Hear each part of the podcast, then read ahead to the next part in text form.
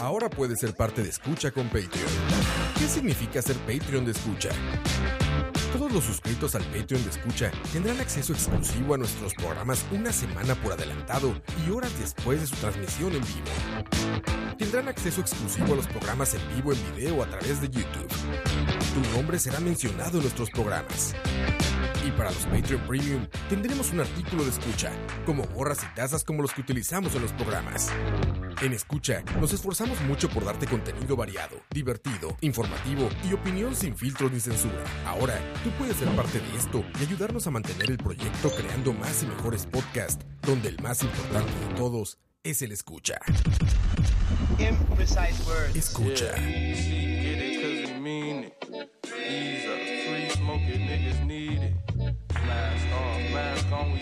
Yeah, Back off, standoffish and anemic. Yeah, my nigga Ish told him it's a feeling. Glass off, buck shot into my ceiling. Why ain't nobody tell me I was bleeding? Please, nobody pinch me out this dream. I said peace to my dirty water drinkers. Nobody try and get it clean. Why ain't nobody tell me I was sinking? Ain't nobody tell me I could leave. Yeah, we win again, seething within.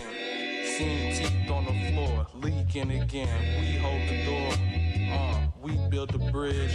We hold the core sender, cease and desist to your thieves, nigga. Please do abort. I could feel when you're forcing it, still in the board rhythm. Boy, I take the torches and go and get some decent decor. Is you going gon' it or will you jump? Get some more ribbons for the born winners from the jump. Niggas don't listen to their whole mission was a bust. No sitter, but it's crunch time. Shooting in the clutch. The midsummer sunshine found me on my ones, face dripping. Uh. Hate swimming through your bloodlines. Motherfucking judge saying going to the one time. Yeah. Come and take a stroll in the mud. Dip a toe when it hurt. A hammer like a grudge. When you holding it close, we was on the cusp. It was holes in the boat. We ain't make a fuss. Uh. Imprecise words. Yeah, she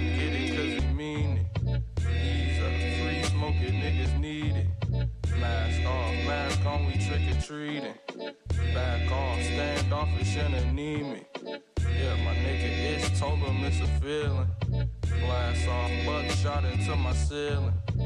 Why ain't nobody tell me I was bleeding?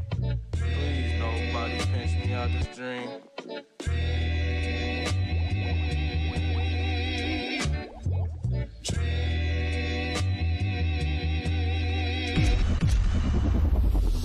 Escucha.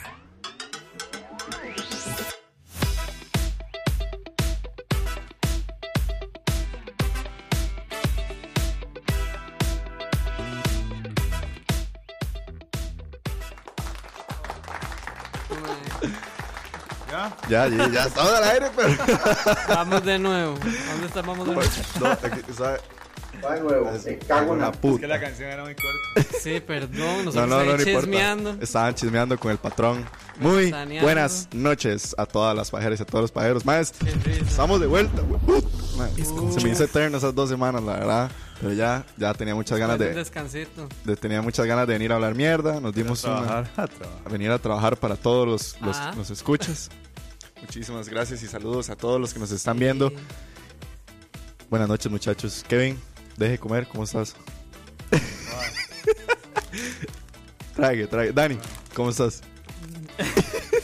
Buenas noches. Eh, de aquí bien emocionado en el penúltimo. Y, y Pene último. penúltimo programa. Y de- después de este descansito, obviamente, a darle, a cerrar el año. A cerrar la década. Ya ha estado bonito a cerrar dos la vida, semanas. sí, a cerrar, cerrar ciclos, ¿verdad? Cerrar una vida. cerrar otra temporada más. Este, no, no, súper bien. Hoy el programa. Di, a mí me encanta mucho este programa, la verdad, ma, ya, ya se me hizo costumbre. Sí, el Este, carrusel es- carrusel. Entonces es. es Recapitular la- interesante. el año en música. Sí, sí, entonces todo bien. ¿Qué, Chete. qué me Disney? ¿Qué? Kevin. Aquí, aquí, todo bien. Todo bien, por dicha. Y este, Kevin trae la premisa hoy. Sí, hoy es el primer anime del que vamos a hablar. Uf. Uf, Amiguita. Eh, No era este. que lo he estado, he estado como proponiendo desde hace tiempo. sí. Y no, no, un saludo ahí a todos en el chat. A todos los otakus. No, Los otakus. este, lo que venía en el yo no había visto esa hora que pusieron en el posteo, qué pasados, mae. Sí, Cagándose a ¿qué los pasa, otakus? ¿Qué? ¿Qué la vara? O sea, nosotros vacilamos con eso, pero tampoco era para tanto. Para No, los que no se, ¿verdad? Eh, Sí, no, no. No, no, era aquí sin ofender a nadie, era parte del chingue. era parte del chingue, era parte del chingue. Pero no, sí, hoy Kevin nos va a traer un review de un anime por primera vez en la hora de la paja. Y no sé si por primera vez en escucha, En pero la por lo menos en la hora eh. de la paja. Un review de un anime. Vamos a ver qué, qué nos trae Kevin. Y les traemos un poco de lo que ha sido la situación con los Globos de Oro, que ayer fueron las Lo que nominaciones. viene siendo. Rápidamente algunos trailers que salieron. Y después Ah, Vamos a lo que es el carrusel. El carrusel, para los que nunca habían escuchado, el carrusel musical, además que todo lo que intentamos es hacer dos al año. Este es el, por así decirlo, el ya el cierre del 2019 y nos gusta recapitular, bien, los tres álbumes favoritos Ujú. nuestros del año, lo que significaron estos tres álbumes y, y hablar un poco del álbum y de la música y de lo que pasó. Ahí en Instagram les pusimos en, Sí. la, en la cuenta de escucha y en la cuenta de Chalabaria para que nos vayan a compartir. Ahí vi que ya varias personas pusieron para que nos vayan a compartir su están álbum. necesarios para conocer. No, no, y conocer música siempre es tuanis. Exactamente. Y ya habíamos hablado de lo que había sido la, la década y ahora sigue cerrado El año. el 2019. Pero bueno, Es un álbum por cada quien, ¿verdad? Por cada Sí. uno. Sí. ok. Sí, ¿De pero- qué, papito? Me trajo la galeta No, otra ya vez. entendí, ya entendí tres álbumes por. No, no, no, uno no, cada uno. uno. cada uno. Ok, ok. Kevin, parece nuevo. Sí. Pero bueno, un saludo a todos. Primero un saludo a nuestros patrons que están ahorita corriendo pantalla. Muchísimas gracias. Alcides Molina, Alfredo Mora, Alan FM, Andrés Obando, Anónimo Martinero, Bob Vázquez, Brandon Solís, Dave Solo, Dave Venegas, Denise Lechu, Diego Rey, Fabio Caballero, Jason González, Johan Jiménez, Jorge Stuart, José Pablo, José Villegas, que Villegas, que Vargas, que Boté, Luis Manuel, Mario, Martín y Marvin, y Michael y Minor, a Moya, a Olive, a Olman, a Pablo, a Pillsbury, a Rafa, a Ricardo, a Sharon, a Steven, a Steven, a Tao, Tony, a Wesley y a Joshua Corello. Muchísimas gracias a todos ustedes más. Y también, obviamente, agradecerle a los que nos escuchan en vivo porque también ustedes la hacen toda. A Gustavo, a J, a Michael, a Jason González, a Christopher Prendas, a Javier, a Paula Rodríguez y a Rosny García. Y por cierto, a nuestro mismísimo Emanuel Sánchez que dice que nos está escuchando en YouTube, dice huele a orines planchados. Ahí está. Wow. Saludos, Emanuel. Y a nuestra audiencia, Charlie. Saludos, Charlie. ¿Qué hubo? Gracias. ¿Qué hubo, güey? Pero bueno, démosle viaje a esto. Dice por ahí nada más Gustavo ese. Vengo a decir como putaco oficial que me ofende muchísimo que hablen de anime sin haberme dicho nada. Boom. Y Jason González dice, no es la primera vez, detrás del lado ya habían hablado de anime, ¿cierto? Sí, cierto. No, yo creo que sí, eh, somos nosotros Sí, la los, que primera hemos, no, los que no Sí, hemos exacto. hablado. Pero, pero siempre ha estado como en la mente esa espinita ahí, ¿verdad? Sí. De, algún día va a pasar. supuesto, algún día. Y por, cierto, y Kevin, uh, y por cierto, estábamos escuchando al principio del programa Shattered Dreams, que es de Earl Sweatshirt. Ajá. Sí, Hay de un artista que ya estaba ahí. Bueno, ya sacó un nuevo álbum este. Hace poco, sí. Fit Clay. Ajá, y contanos. sí, yo creo que es un artista que innova en el rap. wow. no bueno. es muy. O sea, no es lo que. El man no hace usualmente lo que hacen Los demás, raperos, sí. ajá. Entonces, mae, es, es un artista muy interesante. Así es. Bueno, ahí están una primerísima recomendación, pero démosle viaje porque hay que Ay, hablar. un saludo a Emanuel nos escribió más que qué ¿Qué difícil sin los lentes, Escucha. pero sí voy a No, no. perder más la vista. Puso, ¿no? una, puso una sonrisa y que está Eso fue, contento. ok. Está contento de que regresamos. Ah, bueno, saludos. Pero bueno, más, el día de ayer, primeramente, para salir de eso mismo, el día de ayer se hizo oficial la nominación a los Globos de Oro 2019, que van a ser el domingo 5 de enero. Mae, y prácticamente ya, o sea, quedan tres semanas. Sí, no es nada. O sea, no es nada para que empiecen los Globos de Oro. Y madre, bueno, de las nominaciones, aquí tengo la lista completa. Es bastante larga, pero voy a destacar tal vez lo que a la gente más le importa, por así decirlo. La mejor, las mejores películas de drama están 1917, The Irishman, Joker, Marriage Story y The Two Popes. Ahí más que todo siempre destacan algunas sorpresas porque lo que venía diciendo Dani fuera de cámara y lo estábamos comentando, como que los Golden Globes se reservaron bastante. No sé si es porque tienen menos chance de nominar, Sí. porque los Oscars nominan muchos más. Los Oscars creo que nominan hasta 8. Sí, 8 o 9 creo. Aquí son solo 5. Eso Sí, es, muy, limitado. muy limitado. Películas como la de mm, Greta Gerwig, Sí, Little Woman. Little Woman se quedó fuera, Parasite se quedó fuera, Adastra. Adastra se quedó fuera, eh, no sé, y incluso en lo interesante es que también las mejores películas musicales o comedias incluyen bueno, Dolomite is My Name, que es de Netflix, Jojo Rabbit, Knives Out, Once Upon a Time in Hollywood, que la metieron como comedia, y Mm. Rocketman. Entonces quedó como un poco variado esa categoría musical. Eh, bueno, Sí. categoría musical, esa categoría de mejor película. Los mejores directores, aquí también viene bastante sorpresivo, bastante cerrado. Bong Joon-ho con Parasite, Sam Mendes con 1917, claramente Tarantino, Scorsese y Todd Phillips con el Joker. Se quedó igual por fuera, que fue uno de los reclamos que estaban teniendo, que Greta Gerwig se quedó fuera con, Todo el mundo está puteado por eso, con, mae. con Little Woman. Y no solo eso, porque también está el de Marriage Story, que creo que también la gente quería que entrara. Eh, ¿De qué? el de Marriage Story, que se Ajá. quedó por fuera. Aquí tengo la lista de las chicas que dicen que, que estaban un poco molestos que se quedaran fuera. Eh, en el aspecto internacional, Lulu Wang, que tiene la película The Farewell, dicen que también se quedó fuera. Y Celine Siamas con Portraits of Lady on Fire. Yo quiero ver esa película, mae. Eso mae, eh, ha tenido mucho buzz. Mucha Sí. gente lo ha estado comentando. Sí, la van a pasar acá, de hecho. Sí, sí. Lorena Escafarias con Hustlers, que es la película que habíamos destacado que traía a, Sí, eso, a Jennifer a López. Jennifer López. Ajá. que había tenido buenas reviews, también se quedó por fuera. Eh, María Heller's A Beautiful Day in the Neighborhood, que es la peli de Tom Hanks, también como que Ujú. pasó súper desapercibida. Eh, la película Honey Boy, que es la de Ah, sí, la de Shia. Shia LaBeouf, dirigida por Alma Al- bueno, Alma, Alma Har, no sé si se está diciendo bien, pero bueno. Y di, eso es algunas de las situaciones que se han presentado. Yo creo que eso siempre, o sea, eso siempre va a ir acompañado de cualquier tipo de nominación y cualquier tipo de premio. Siempre, a huevo alguien Sí, se va a quedar fuera. Siempre va a haber polémica. Y creo que en los Golden Globes, como les dije al principio, se da muchísimo más porque ma, es- las nominaciones son menores. Estamos hablando de que son solo cinco películas las que entran por categoría. Pero repasando la lista, igual hay muchísimas cosas por destacar. Eh, mejores actores, Christian Bale vuelve. Algo que incluso la gente estaba diciendo que Bale no estuvo en casi que en nada del press media, o sea, no, no hizo muchas entrevistas para Motor Ferrari. Como que el ma dicen que estuvo evadiendo como hacer mucho buzz y aún así entró en nominaciones. Como que, él, por así decir, entró porque, porque es Bale, porque es Christian Bale. Hay que ver la peli también. Antonio Banderas con Pain and Glory, que Me que sido... esa está muy buena. Mi mamá ya la vio y dice que está muy buena y especialmente la actuación de Antonio Banderas dice que es super tuanis. Ya sabíamos desde Cannes que venía Sí, haciendo que una venía peli. siendo buena. Adam Driver con Marriage Story, no me sorprende para nada. Ya fui a verla y la verdad, increíble. Joaquín Phoenix, creo que Sí, sí, esperadísimo, es obvio. nadie se esperaba. Total. Y Jonathan Price por The Two Popes, que también está un poco interesante esa nominación. Para mejores actrices, eh, Cynthia Erivo por Harriet, Scarlett Johansson por Marriage Story, eh, Saoirse Ronan, que es como de las de- que destacan de Little Woman, y Ujú. otra vez Cersei, mae, guapísima como siempre, y entra también en las nominaciones. Charlize Theron por Bombshell, no sé cuál es Bombshell. Bombshell.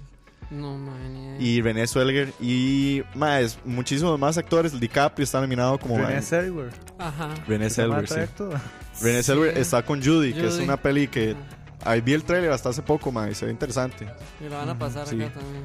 DiCaprio está, Taron Egerton con Rocketman, Eddie Murphy, Daniel Craig con Knives Out, eh, ¿qué más? Emma Thompson, Kate Blanchett. Kate Blanchett es una de esas nominaciones que la gente dice que fue así como por ser amiga de la academia la nominan, ¿verdad? Porque Kate Blanchett era Por que- veterana. por veterana. Tom Hanks sí quedó nominado, Al Pacino y Joe Pesci por The Irishman, Brad Pitt también como supporting y Anthony Hopkins con The Two Popes. Eh, en fin, ma, muchísimas nominaciones. También cabe destacar las nominaciones de televisión, que este año, de entre las cosas que, que tenía para destacar, es que, bueno, primero, Netflix se las llevó, los, los, los Globos de Oro, 17 nominaciones, y de las 17 nominaciones, 4 películas están concursando por el mejor premio. The Irishman, Marriage Story, Dolomite y me falta una, eh, The Two Popes. Cuatro películas de Netflix, mae. O sea, ¿le sorprende que esté tan fuerte Netflix? ¿O es parte del crecimiento esperado? Es parte de, pasar a una, a cuatro, es, es considerable. Es para analizar, digamos. Para analizar, porque, Porque eso es lo que nos va a esperar en los próximos Sí. años.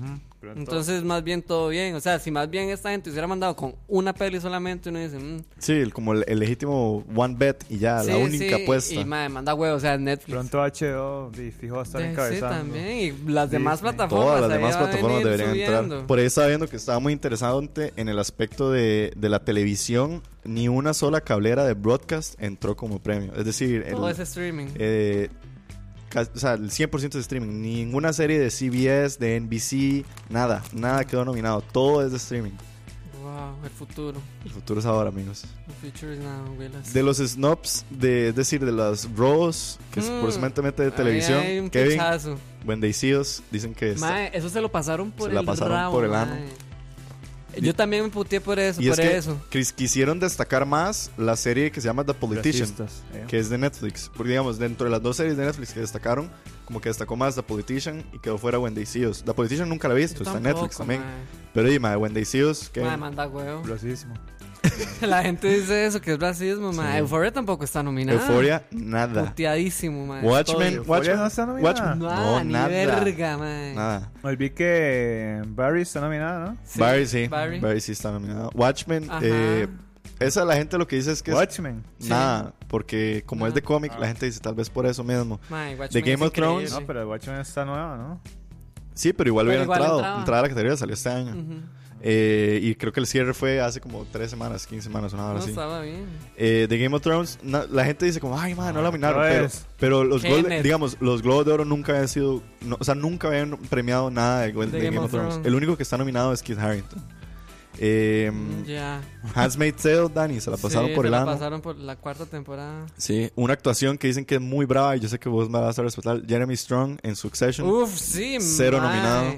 Qué bárbaros, mae. Sí. Ese sí me, me puteó también. Pero la serie sí está Pero nominada. sí nominaron a Brian Cox. Ajá, no. Y Brian Cox es el boquito, el, el papá. Sí, y a a, él sí lo nominaron. el hermano de, Ma- de Macaulay Culkin. Kieran. Sí, sí, ajá. Ajá. Kieran Culkin sí está nominado Sí. también. Rami Malek está nominado, ¿verdad? Eh, Sí, Rami Malek está nominado, yo creo. No Rami sé. Malek, ¿por Sí, cuál? Rami ¿Por Mr. Robot? Sí, Mr. Robot. Maje, O no yo estoy creo que se seguro. la pasaron también. Sarah No, Snook pasaron. por Succession. También se la no sé, pasaron. hay un montón de series también que, que Mal Right también. No el, sé. Bueno, Breaking Bad de Vince Gilligan no consiguió nada en la película. Ah, O sea, nada, ni una sola El mención. Camino. El camino, exacto, perdón. Madre, pero el camino. Eh, Sí, no, no. Eh. Dentro de las sorpresas, alguna gente destaca, bueno, lo que fue la película, la, la serie Catch 22, que es de Hulu, que es como producida por George Clooney.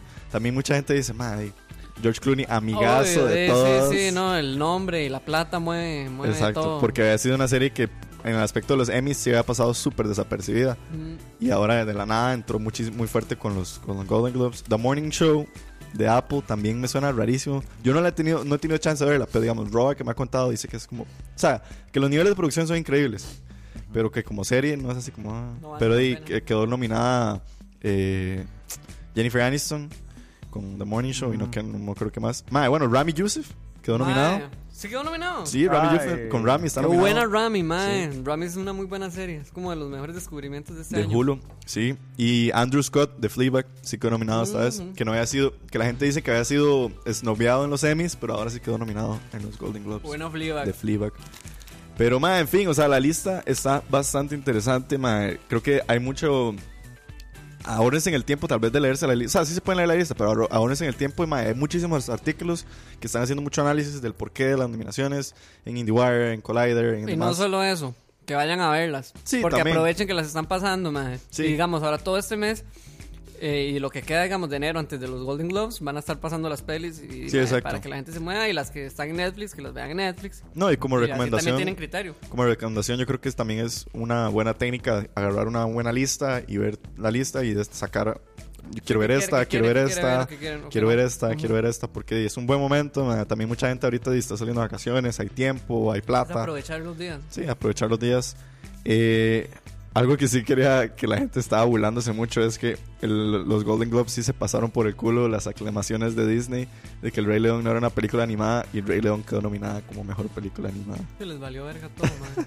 Es que era obvio, o sea, obviamente sí es una película animada. Sí, Para pero ustedes es una película animada. Esta no. Está Es nominada como mejor película mae. animada. Dice es que es una no. animación. Es al una animación. No sé, lo que me da cólera es que esté metida ahí. ¿Sabe? Sí, Ya, como, que haya ah, entrado. Porque como mete uno un remake que tras de eso no fue así como "Wow", ¿verdad? Es un Sí, remake igual Sí, eso sí. o incluso peor que la original. Pero bueno, Ay, vamos a ver qué pasa. Eh, y nada, y como siempre, aprovechar es un buen camino para ir viendo hacia dónde van la temporada de premios, hacia dónde van los Oscars y hacia dónde se van desfilando. Muchísimos directores, muchísima gente, que Sí, alguna gente se quedó por fuera, algunas películas también se quedaron por fuera, como siempre. Vayan a la lista, vayan a sus propios criterios y a, y a ver contenido porque hay demasiado sí- por ver. Lo que sí tengo esperanza es que esta hora, bueno, yo sé que esta hora es como el full parámetro para los Oscars, o sea, como lo que pasa aquí va, se va a El reflejar un pichazo en los, en los Oscars, mae. Yo lo que espero es que no sea así, mae, porque al chile hay muchas varas que se están perdiendo ahí. El año pasado fue así. O yo no sé si es que es tanto el mm, contenido que hay que mae, tuvieron que cerrarse un pichazo, o no sé, pero mae, me hizo falta. Sí. Y yo espero que para los Oscars no, mae, porque hay pelis muy buenas que ahí sí, ni, Sí. tomaron en cuenta, ni hola. Hay un, un video en, en Twitter que creo que está en Vimeo, que lo compartió Dani, que está muy, muy tuanis, que son las 25 Uf, mejores películas sí. del 2019. Y es como una compilación Qué bueno ese video, mae. Más, pero es de verlo con audífonos. Porque Ujú. está increíble. O sea, solo ese principio con Ad Astra y que luego corta Once Upon a Time. Yo dije, y, ma. Y el inicio del Rey León con Midsommar y todo eso. Es rajado. Ma, mae, ya búsquelo, lo perdí. búsquelo en, en Google. Nada más pongan como 25 Best Movies o 2019 Vimeo. Y les va a salir. Es un video, no estoy seguro quién lo hizo, pero ma, le quedó Lo increíble. hizo, le- lo de hecho lo hizo un, un redactor de IndieWire, Ah, ok. Eric, Eric, no sé qué. Yo es que lo sigo al mae ahí, pero el mae lo puso y yo, ¿qué es esta? La vara dura como 14 minutos, una vara Sí, así. sí, es largo. Es larguísimo, pero es pichudísimo. Ma, vale la pena. O sea, es, es una compilación está, de no, todo lo David Ehrich es David el que lo compartió. está. Ma, es increíble. Yo quería esperarme a la- al, al último episodio para destacar este video, pero la verdad es que ahora lo vi y yo dije, "Y, ma, No se puede contener uno. No se puede. Pero bueno, eso era algo que quería destacarles. Dice por ahí, eh, Tao dice que, bueno, que a Gustavo eso no le dijeron nada porque Campos lo tenía baneado. Y Sí. Gustavo dice, dice que el anime va a ser Kimetsu, no Yaiba. Si pegó voy a comprar la lotería. ¿Cómo? Kimetsu no Yaiba, no sé qué será. Pero ah, bueno. que él está diciendo que ese es el que vamos a hablar. Ajá, que el anime va a ser Kimetsu no Yaiba. Eh, no. Si la pego, voy a comprar la lotería. No. No. Y Gustavo, no, no, No, desde ya no vaya, mae. Y Gustavo ese dice, bueno, que tengan un buen programa, los martes voy a jugar fútbol por lo que voy a, por lo que voy y disfruten linda, Gustavo. Sí, No, no. Prefirió el fútbol que... No, no. Saludos a. Michael, a Tao y además que andan por ahí conectados muchísimo. A Christopher Prendas, el sobrino de Jonathan Prendas. No, Mentira. Vale. Amiguita. Estoy chingando, no. Saludos a Christopher. Y. y nada, eso es lo que quería destacar de los cómics. Escucha. Y por último, ma, entre las rápidas, que yo sé que la gente quiere que las mencionemos porque también estuvieron resonando. Primeramente, ma, un tráiler de Wonder Woman 1984 que salió. No lo Ma, eh, mucha gente es como que se regó por el trailer. Yo la verdad no lo vi y no me causó nada. No sé si es que ya también estoy como muy, no sé, eh, saturado de las películas de DC. O sea, como que ya me ha defraudado tanto las de Superman y las de Justice League y todas esas. Que no sé, como que las de Wonder Woman ya no, no sé. Pero bueno, Wonder Woman 1984. Salió un- en una que sí me pareció un poco más interesante. Fue el trailer de... Gracias, Dani. El trailer de Ghostbusters Afterlife. No sé si lo vieron. ¿Ghostbusters otra vez? Ghostbusters Afterlife. llama. No. No, no vi. Amiguita. Es como un Escucha. Stranger Things meets Ghostbusters porque sale el mae que hace Finn, eh, Finn se llama él. Ajá. Sí, Finn Wolfhard. Finn Wolfhard, ¿es como se llama? Bueno, sí, sale Finn Wolfhard, más bien. Mike. Mike, Sí, Mike, es Mike. Mike. Ajá, Ajá. el actor se llama Finn Wolfhard, exactamente. Y sale Paul Rudd. Y, ah, bueno, Paul Rudd está nominado a los Golden Globes, por cierto. quería Ah, sí, con, Sí, con la- esa de Netflix. eh, Ajá, Living, with, Myself. Ajá, Ujú. ajá. Y bueno, ahí Ghostbusters Afterlife. Más, viene Guns N' Roses Ujú. el otro año. Regáleme la entrada, yo ya no pago más, man. O sea, ya los vi una vez y yo creo que todo bien. Los volvería a ver, pero ya. Esta vez está más tuanis porque en esa prisa. Entonces puede que sea no esa mierda de que termina a las 10 y así. O sea, puede ser un poquito tal vez más tranquilo en el Ah. concierto. Sí, no sé. O sea, Voy a me gusta, pero. a, a participar entonces. Sí, sí. Pero bueno, no está tuanis. O sea, No, el, de- el del 2016 estuvo bueno, man. sí, Fue un buen concierto. Fue un buen concierto. Se la jugaron a pesar de que ya no la. 2018. dan. Dije 16, Sí, ¿verdad? y diste 16. yo, hijo. No. 16 fue Metallica. Sí, fue ese año también. Guns N' Sí. Roses no fue ese mismo año, güey. Bueno, Wikipedia. Sí fue ese mismo sí, año. fue en el 16. Verga. Es más, fue como dos Fue hace- semanas antes. Fue hace tanto. Sí. Man, yo creo que se está mamando. No, alguien que me ayude ahí para que Diego se calle, no mentira. Bueno. Eh, también, bueno, murió la cantante de Roxette. Ochen- no, ¿cuántos 61 años? años. 80, el galo. Ah, 60 61 años. Tenía, creo que cáncer. había Sí, estado. qué Sí, como- pero por Estaba batall- muchísimo tiempo. Como batallando 17 años, algo así. Sí. De Roxette, madre, yo les dije en la mañana, yo solo me acuerdo la de. Sí, yo también. eh, Listen to your heart. Listen to your heart. Sí, es igual lo más que yo recuerdo. Pero Dani, no sé, vos que sos No. más ochentero, no. No te. Nunca me gustó. No. Pero bueno, falleció. Les quería destacar un trailer que vi que me parece sumamente bizarro e interesante la, la del sinopsis. Se llama Free Guy, que es con Ryan Reynolds y Taika Waititi. Es una historia supuestamente... Carepicha. Supuestamente Ryan Reynolds es un jugador cualquiera dentro de un videojuego y se da cuenta de que está dentro de un videojuego. Entonces el mae quiere quebrar la realidad del videojuego. Mae, uno del trailer y es como Ryan Reynolds en Deadpool. O sea, se ve como cagón de risa. Y además sale sí. Taika Waititi. Se ve vacilón. Y lo último que sí quería también para los fans del sci-fi y del E- Sans. los Susans del sci-fi y del ET. Mae, Xfinity, que es como una cablera, creo, o distribuidora en Estados Unidos, sacó una campaña para estos eh, para este diciembre que se llama A Holiday Reunion, que Ah, está muy buena. chusa Ajá, sí. porque es todo un throwback a ET, hasta el punto que digamos el actor que hacía Elliot Es vuelve a el es mismo. el mismo Ajá. actor. Qué El, miedo. el, doc- el- el comercial es- fue supervisado y aprobado por Steven Spielberg. Sí, a perro, ya me E usaron un muñeco práctico como el muñeco práctico de ET. DT. O sea, la idea del, del comercial es si ET hubiera vuelto hoy en día. Y se reúne otra vez con Elliot y Elliot tiene su familia y no sé qué. Qué feo este, ¿verdad? Madre, weón, parece un hijo de puta escroto andante. Qué asco, madre. Pero de verdad que ET no envejeció bien. Pero, No, madre, se ve terrible. O sea, yo lo veo y me rancho. va, y es que ahora como es, ¿verdad? En ultra, ultra fu- fu- full, HD, no sé Ajá, qué, Ultra se ve, se ve como todavía peor porque ya no se ve como tan... Ahora uno lo ve súper detallado, Ajá, todas las arrugas y Exacto. el brillito que tenía el hijo de Se ve bien asqueroso, pero Guácala. lo que está chiva es como por lo menos el throwback, o sea, como de Mm. volver a ver una, algo de ET. Para algunos dicen que podría- es como el, el ET2 que nunca existió, por. Pero bueno. Y eso es todo lo que les tengo, más. Pam, param, pam, pam, pam, pam. Muy chuzo el comercial, dice Manuel. Y Jason González dice que, más sí, salió un single de Blink 182, pero que es como de esos singles eh, como burlas navideñas. Está vacilón. Es como un jingle navideño en de speech hecho por Blink. Pero sí, dice Tao 2317 apareciera hoy, Trump lo deporta, de fijo. Ah, fijo. Y Emanuel Sánchez Tovar dice que me vine por acá porque Rob puso la pantalla de YouTube muy lejos. Me vine por acá porque Rob puso la pantalla. Amiguita. No entendí. Yo tampoco. Sí, yo tampoco. Ah, que ah, dice que está muy lejos, dice. Dice Emanuel dice, "Madre Diego sin corazón. Gal Gadot hace todo perfecto." Sí, yo sé, madre, yo sé que, que Gal Gadot es muy linda y todo, pero no sé, Wonder Woman simplemente me me me. ¿Qué tiene que ver lo linda con que sea buena? No, no. No seamos Pero tan bueno. superficiales, amigos. Sigamos. No sé si alguno tiene alguna noticia, algo más que destacar. No, No. No, es que no pasó nada no, no tampoco. nada. No, ¿No? Que empezamos con el Natsirutu, ¿qué guapa? Ay, qué estúpido, man. Mira la cara de Kevin. Oh, Soragata. Sí, de reza. Este es igual que el de Kill Bill. Eso para. Dele, Kane. bueno, Cuéntanos, ¿qué sigamos. vas a hablar hoy? Ah, que- Los adultos, ¿cómo es que hiciste? Discúlpenos ahí por... Por el chiquito con problemas. Ahora, ¿qué te pasa? Eh, sí, hoy les traigo el primer anime. Voy a buscar, pon- pongo el tema de fondo. Sí, sí, ¿por qué no? Amiguito. Para, poder- para ambientar la vara. ujú. Qué bueno es el tema de, de, de, Sí, el De- opening de... de pip. Vamos a, a poner el tema, a ver si alguien lo agarra antes de que empecemos. El a hablar. anime es. El anime es. Ese es el anime. Ojo, Qué lindo, ah. es este.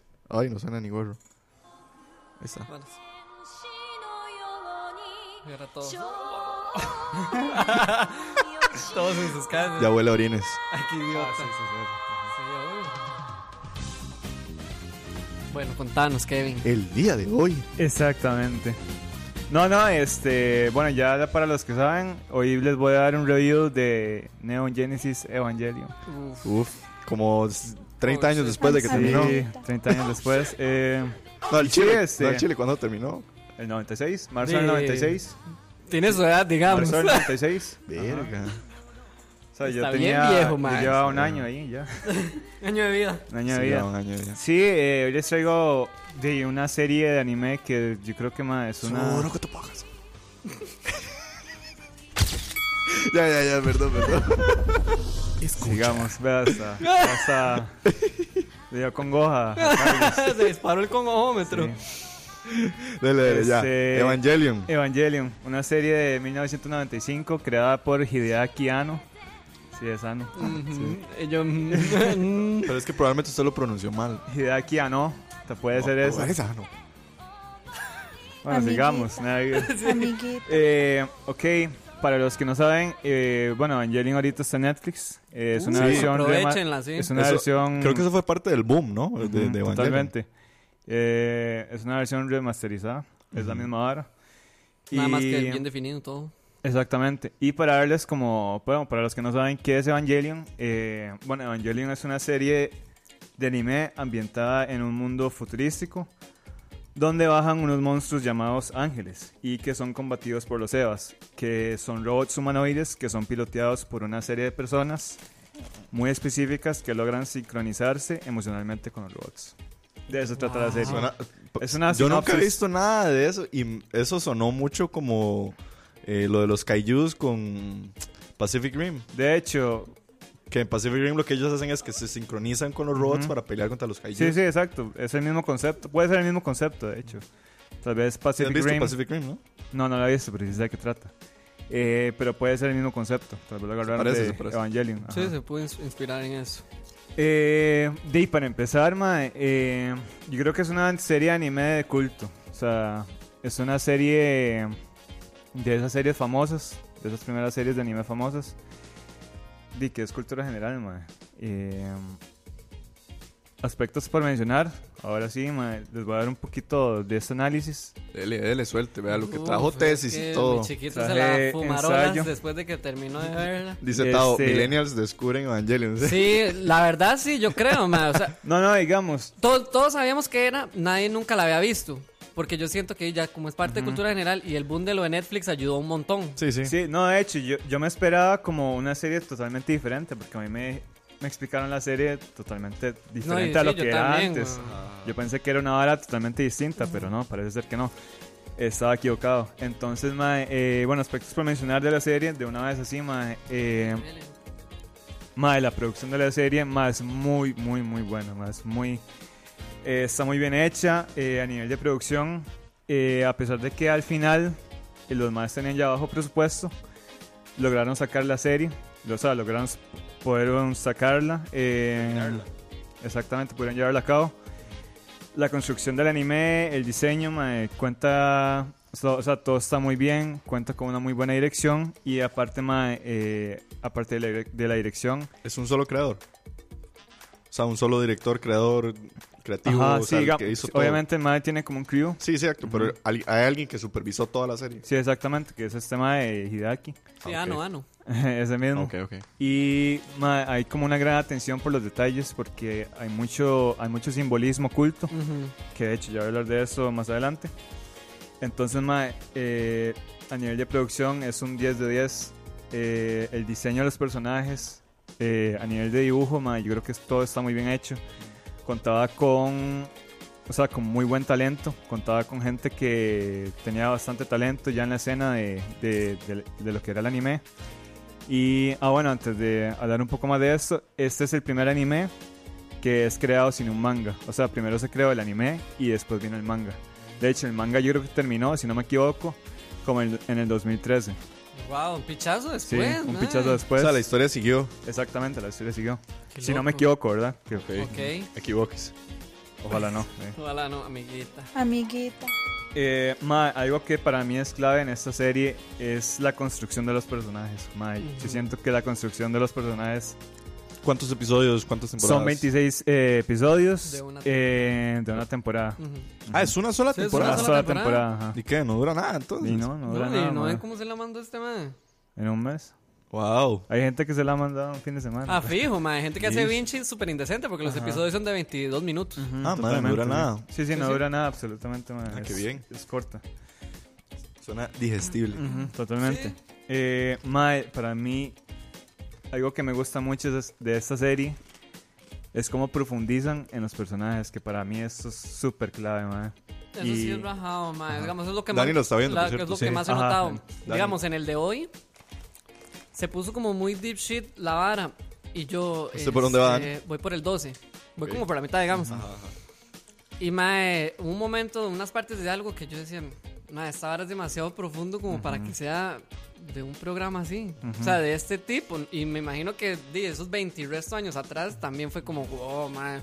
Y de hecho, me dio risa que usted pusiera lo de el fin de semana, que usted se puso como todo filosófico y no sé qué. Porque ese episodio, en general ese, hablaban como de algo así y hacían como una hora, como, "Oye, te pusiste muy filosófica, le dicen uno de los Ajá, personajes ajá, al otro. Exacto, exacto. Y ajá. yo como, mae, sí, y en realidad sí, se pone... Sí, llega, llega. o sea, la Llegan y uno es como, ok, para, para reflexionar, ¿verdad? A pesar de ser un anime y todo eso, o sea, sí, sí los, los guiones siento que son muy, muy, muy Uf, elaborados, los demasiado elaborados, mae. Verga. Ujú. Eh, mae, Estamos hablando de algo viejo. además. Sí, algo viejo. Para el momento. Sí, exactamente. Mae, y bueno, siguiendo con los personajes, a mí me gusta mucho por el hecho que los maes profundicen, porque eso hace que uno vea el por qué los personajes hacen lo que hacen. Ajá. Eh, incluso los maes eh, adoptan sus principios, sus valores. Eh, es es ya la, llegan, la manera correcta de construir un personaje. Exactamente. Eh, ya llega como un momento eh, que los maes cuestionan su existencia. O sea, los maes se ponen como ahorita Sí, sí, dijo como, a, como a filosofar, a casi. filosofar, exactamente. Entonces, mae, eh, también se puede ver en muchos episodios el pasado de los personajes. Ujú. Eh, entonces ya ahí uno entiende por qué ellos hacen esto, o sea, por qué ellos se comportan de esta manera, eh, por qué ellos adoptaron estas actitudes, por qué, mae, es, es una vara súper rara, mae, porque, o sea, hay mucha vara psicológica a partir de eso y que, de hecho, ya voy a ese punto. Dele. ¿Qué mae? Eh, otro punto que me gustó mucho es el impacto psicológico. Eh, Aquí hay mucha vara, eh, o sea, es una serie muy psicológica. Incluso los madres se ponen a filosofar, incluso mae, cuando están en los EVA, cuando los madres están dentro de, de los mecanoides, de los humanoides, los madres empiezan a, a cuestionarse, madre, ¿por qué estoy haciendo esto? ¿Por qué, o sea, cuál es mi propósito de hacer esto? ¿Por qué estoy piloteando a estos madres? Eh, Pero dentro de la base de la, digamos, de la serie, sigue siendo, o sea, digo yo, esto que estás destacando se destaca por encima de, por así decirlo, de la historia clásica de un anime. O sea, estamos hablando de que suceden cosas como, digamos, dentro de un anime hay un enemigo, se pelean, pichazos, Eso o es- no, cómo es la Ese historia. es otro punto La interesante. historia, cómo es, o qué. Ese es otro punto interesante. Eh, aquí no es un héroe y aquí tampoco es un enemigo. Yo creo que aquí el tema principal O es... sea, hay un arco, una historia, o. Sí, qué? hay un arco, por supuesto. Eh, lo que pasa es que, o sea, no hay como en sí una, una trama tal vez concreta, por así decirlo, sino que hay... Ajá, digamos, yo lo, lo que creo es como del mismo arco, cada episodio desprende algo. Ujú. O sea, no es como Exacto. que este va ligado a este, a Ajá, este, a ajá, este. O exactamente. sea, sabemos que tenemos esta historia en general y cada episodio van soltando varas diferentes Ujú, que totalmente. se va desprendiendo. No es como que el uno eh, termina y continúa en el... No, no, no. Ah, ok, Ahí va ok, como ok. pa, pa, pa, se Incluso- va soltando. Incluso Ok, hay, mucha gente que, que no ha visto la serie porque dice, a mí no me gusta... Este género es, este, se llama mecha, que Wow. trata mucho sobre di, los robots, robótica, ajá. ajá, ajá. Entonces hay mucha gente que no le gusta este género. Ok. Pero en realidad lo que no sabe la gente es que no se trata, este no es el género de, de esta serie, sino que es mucho más profundo que eso. Oh, wow. No, no, pero el chile es una cosa. Ujú. Eh, más sí, llegan, llega un momento en que se pone muy, exi- muy existencialista. Eh, trata temas como la depresión, la ansiedad, y que son temas más que en su momento, era el 95, era el 96, di, eran temas muy tabú. Ujú. que y por lo tanto mae, siento que es una serie como muy revolucionaria porque incluso también tocan temas de la sexualidad o sea mucho el descubrimiento de la sexualidad entonces mae, es una serie muy muy muy heavy o sea es Ok. muy muy fuerte es muy profunda Eh, otra vara que yo destaco mucho mae, son los simbolismos Eso es lo que mencionabas, demasiado ajá. simbolismo mae. Pero que es como. Es que también, tampoco quiero ahondar mucho porque hay muchas teorías Ok. hay mucha teoría religiosa Por ahí estaban diciendo fuera de, inventado. de, de mi- de audio, de micrófono, de programa, que es una serie que es un final extraño, ¿no? O sea, es un final Sí, que vos decís, es un final abierto. O sea, sin spoilearlo, pero es un final. mae, es muy confuso Ok. tanto así Queda que muy la- a- perdón, queda muy a criterio. exactamente Criterio de cada uno. De hecho, el final, los dos episodios finales, eh, mucha gente se nota mucho como de los dibujos así bien hechos picha. Forzadísimo, ya así como, madre, hay que cerrar esta mierda. Exactamente. Porque ya no hay plata. Ya no había plata. Pero en realidad, yo creo que el, el creador quería que el final fuera así, para que la gente tomara su propio criterio, eh, lo interpretara a su gusto. Tanto así que mae, la gente no tiene sentido porque después de que terminó la serie empezaron a sacar películas. Entonces es como, madre, ¿por qué? O sea, no, tuvieron que haber tenido presupuesto porque de ahí sacan, termina la serie y sacan películas. Entonces sí hay presupuesto. Ah, ok. Entonces tiene Ahí sentido. empieza la conspiranoica. Exactamente. Entonces, mae, es, el, el creador lo quería así. Lo quería que fuera un final sketch. Exactamente. También cabe destacar que antes de hacer la serie, eh, el, el creador estaba en una profunda depresión. De hecho, mucho de esa vara se ve, Y reflejado, se claro. ve reflejado en la serie.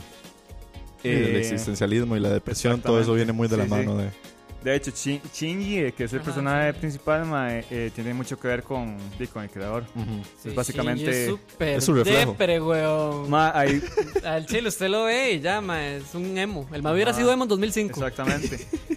Ma, y hay una parte, hay, hay partes que los maes, y como dijo Dani, los guiones, Ujú. las frases, los lemas Sí, que sí, los las maes dicen. que dicen. O sea, hay una parte en que el mae se despierta y el mae dice como, mae, ese es un techo que nunca antes había visto. Y, mae, y uno es como, uy, mae, ¿qué vara, mae?"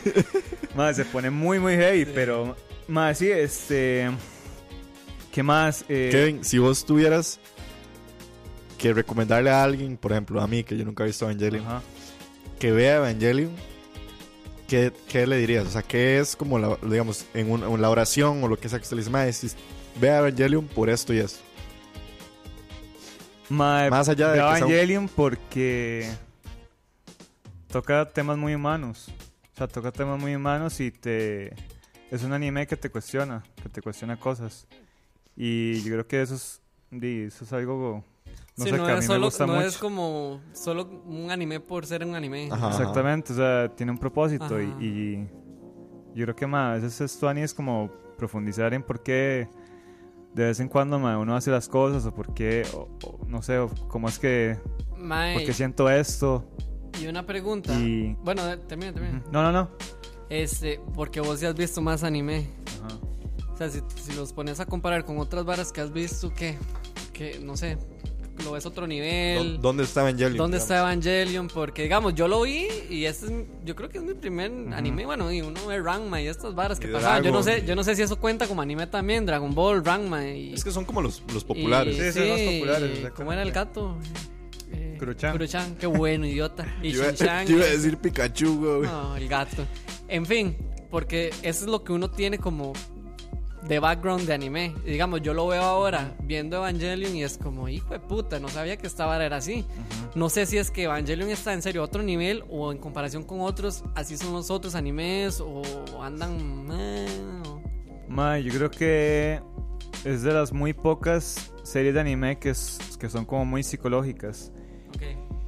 Y sí creo que para su Tiene punto- época... ahí tiene un punto a favor. Sí, tiene un punto Y a sí favor. creo que para su época está muy adelantada, o sea, por los temas que tratan. O sea, no me ma- imagino eso en Japón, porque Japón como esa sociedad Ajá. es tan, sí, ¿verdad? Tiene Sí. lo suyo. Y... Más limitada. Exactamente. Bueno, no limitada, es cerrada. cerrada, sí. Y, ma, como di- comentaba, trata temas sobre sexualidad, o sea, descubrimiento. O Sí, sea, temas tabús. Shinji Sí, exacto. di, es un adolescente que está como en su búsqueda. Sí, exacto. Entonces, yo creo que ya con tocar esos temas, yo creo que sí es una serie muy, no sé, que trata temas muy humanos. Y, es, o sea, es una serie de anime, caricaturas para, o sea, que es algo irónico. O sea, que trata temas muy, muy, muy humanos. Ujú, ujú. Entonces, ma, yo Para creo que sí, sí es una serie, ma, que, Que vale hay la que pena. ponerle, hay que ponerle el ojo, exactamente. Ma, a mí, Y sinceramente, muy, muy, es de muy cultura general, ma. a mí, sinceramente, yo lo yo voy a ser muy sincero, yo nunca he escuchado Evangelion. Y eso que, digamos, Ujú. yo me meto a veces en, en estas varas y así, pero yo no sé por qué nunca había tenido la noción de, de Evangelion. Creo, ahora que vi la animación, que la he visto. Y no, no me extrañaría porque yo la- me imagino que debe estar en, en, en pósters o en... o en- Sí, sí, total. que era algo de lo que te quería preguntar. Evangelion me imagino que también fue influencia para muchos otros animes. Por supuesto, ma. Eh, yo no sé si en, en algún momento hay una serie que se llama Gundam Wing Salud. y Salud. yo creo que a Ahí partir le recomendaron una, le dice Jason, madre Kevin, vea Durara, du- o Durará, o Durarara. durará. O durará. O sea, Ok, es ok. D-U-R-A-R-A-R-A. Durarara. Ah, ok, ok. Ahí le está la Ahí la va a tener en la lista, ma. Este, pura vida. Este, ma, yo creo que a partir de esta serie sí hubo mucha influencia. Porque ya es como una serie pionera. Ujú. A partir de esta serie se ven como ya otras más series, ma, que ya ves como que van metiendo ahí este, Ajá, ajá. la psicología. eh, ya metiendo Vamos como a ver. ma, un poquito más de simbolismos. Ok. Ya metiendo como. Esa es otra hora que mae, este, tal vez destaco mucho que a la hora de crear esta serie, los simbolismos están bien atados. O sea, este mae no puso la religión católica, o sea, por ponerla. Por o sea, vara, sí. tuvo, Ajá, ajá, sí. tuvo, Tiene un propósito. tuvo un propósito, mae. Ujú. Tuvo un propósito, hubo un hilo. eh, o sea, mae, está todo bien hecho. O sea, para mí, esta serie está muy, muy top. Está Wow. muy, muy avanzada también para su época. Dice que en la serie, muchos años después, hay muchísimas referencias de la serie en una en otra serie y me parece súper extraño, pero en Invasor Sim hay muchas referencias de Evangelion. Ah, la de Nickelodeon. Ajá, la de la alienígena que Sí, vive sí, sí, en- ajá. Dice, Ah, mira, ¿no sabías? sí, Tampoco. por aquí están hablando de de que Evangelion nos presenta uno de los primeros ejemplos de una relación gay en un anime. Ah, Y- sí, O sea, que era la primera vez que se spoiler me hicieron, perros. que era como la primera vez. Sí, no, no, también. bueno, También. Ok, ok. que es la primera vez que No sucede algo que así. Shinji era gay, weón. Eh, no es sé. que, bueno, yo no diría tan, Es- o tan sea, relación. No, o sea, O sea, manifestación. no, yo creo que no le hicieron tanto spoiler. No, no, no. es, Ah, es que es la, bueno. es la manifestación de un personaje gay en un anime. No un personaje gay, pero como decís vez vos, que un personaje, un que personaje abiertamente sexual, que era lo que Exactamente, usted estaba diciendo. exactamente, Ah, ajá. Que es la primera vez que veo un anime, un personaje de este tipo. No, totalmente, sí. Como he dicho, mae, la sexual, el tema de la sexualidad está muy, muy este, destacado Y ahí. sí, y sí tiene sentido porque, digamos, di, acuérdense de Ranma, pero yo creo que Ranma sí salió muchos años después que Evangelion. Ya le y digo. Ranma era, di, cuando... Ranma era bisexual, Sí, güey. sí, Ranma era bisexual. Ranma era bisexual. Ajá. Entonces ya, ya así como que todo va teniendo sentido si la vara... Ranma es del... Verga, más vieja. es más 87. vieja. Wow. Imagínate. Del 87 al Qué tabú, 96. man. Pero ya iba metiendo ahí como la espinita. Ajá, ajá, como que iban... Ajá. Wow. Ranma del 87. A ver, eh, ¿cómo se llama la que, eh, la que estamos hablando? Evangelion. Evangelion. Evangelion es del 95. Ajá. Evangelion del 95. Quiero ver. ¿Dragon de cuándo año es? ¿Cuál? ¿Dragon? Del 80 y algo también. ¿Dragon Ball Z? Sí. Bueno, Dragon Ball es del 84 al Ajá. 95. Sí, es más viejo. Sí. Dragon Ball Pero, Z. del sí, 89 al este, 96, hasta el Ahí se 96. las dejo. mae, Evangelion yo sí. creo que sí es una es un anime muy pionero. Ok. Eh, anime pionero de en general. Sí. Ah, bueno, ahí está lo que está diciendo Christopher. Christopher Prendas dice, mae, la película Titanes del Pacífico, que es esa, Pacific Rim, tiene muchísimas referencias a Evangelion. Sí, de fijo. Sí, mae, o sea, eso, que usted dijo, o sea, es que mm, mm, le, le recomiendo Pacific Rim, la verdad, la segunda es malísima, pero la primera en sí es, es una película de acción cool, es, es chida porque es esta idea también de un mundo donde se despiertan unos monstruos gigantes que Sí, se llaman ajá. Y la idea es que existen estos robots gigantes que son unos mecha, que son para pelear contra estos kaiju. Pero para poder manejar los kaiju, eh, los robots, se necesitan dos mentes. Y tienen que ser dos mentes que tienen que tener una relación o un bonding específico. Es No, es- Evangelion. es plagio. Sí. Gen- Generalmente, No, no, ya es plagio. digamos, Ay, el, generalmente... Demasiado Evangelion, Sí, demasiado. Generalmente tenían que ser o hermanos o parejas o personas que tuvieran alguna relación y, Ujú. y que sus cerebros se equipararan. Y lo que pasa en Pacific, Pacific Rim es la historia de este Mae que puede manejar su propio mecha y no sé qué. Y el Mae tiene que pelear ¿Quién contra el salió esa Pacific. película que yo nunca la vi, man? Pacific Rim, Mae, es Tuanis. es. Plagio. Vale, ese.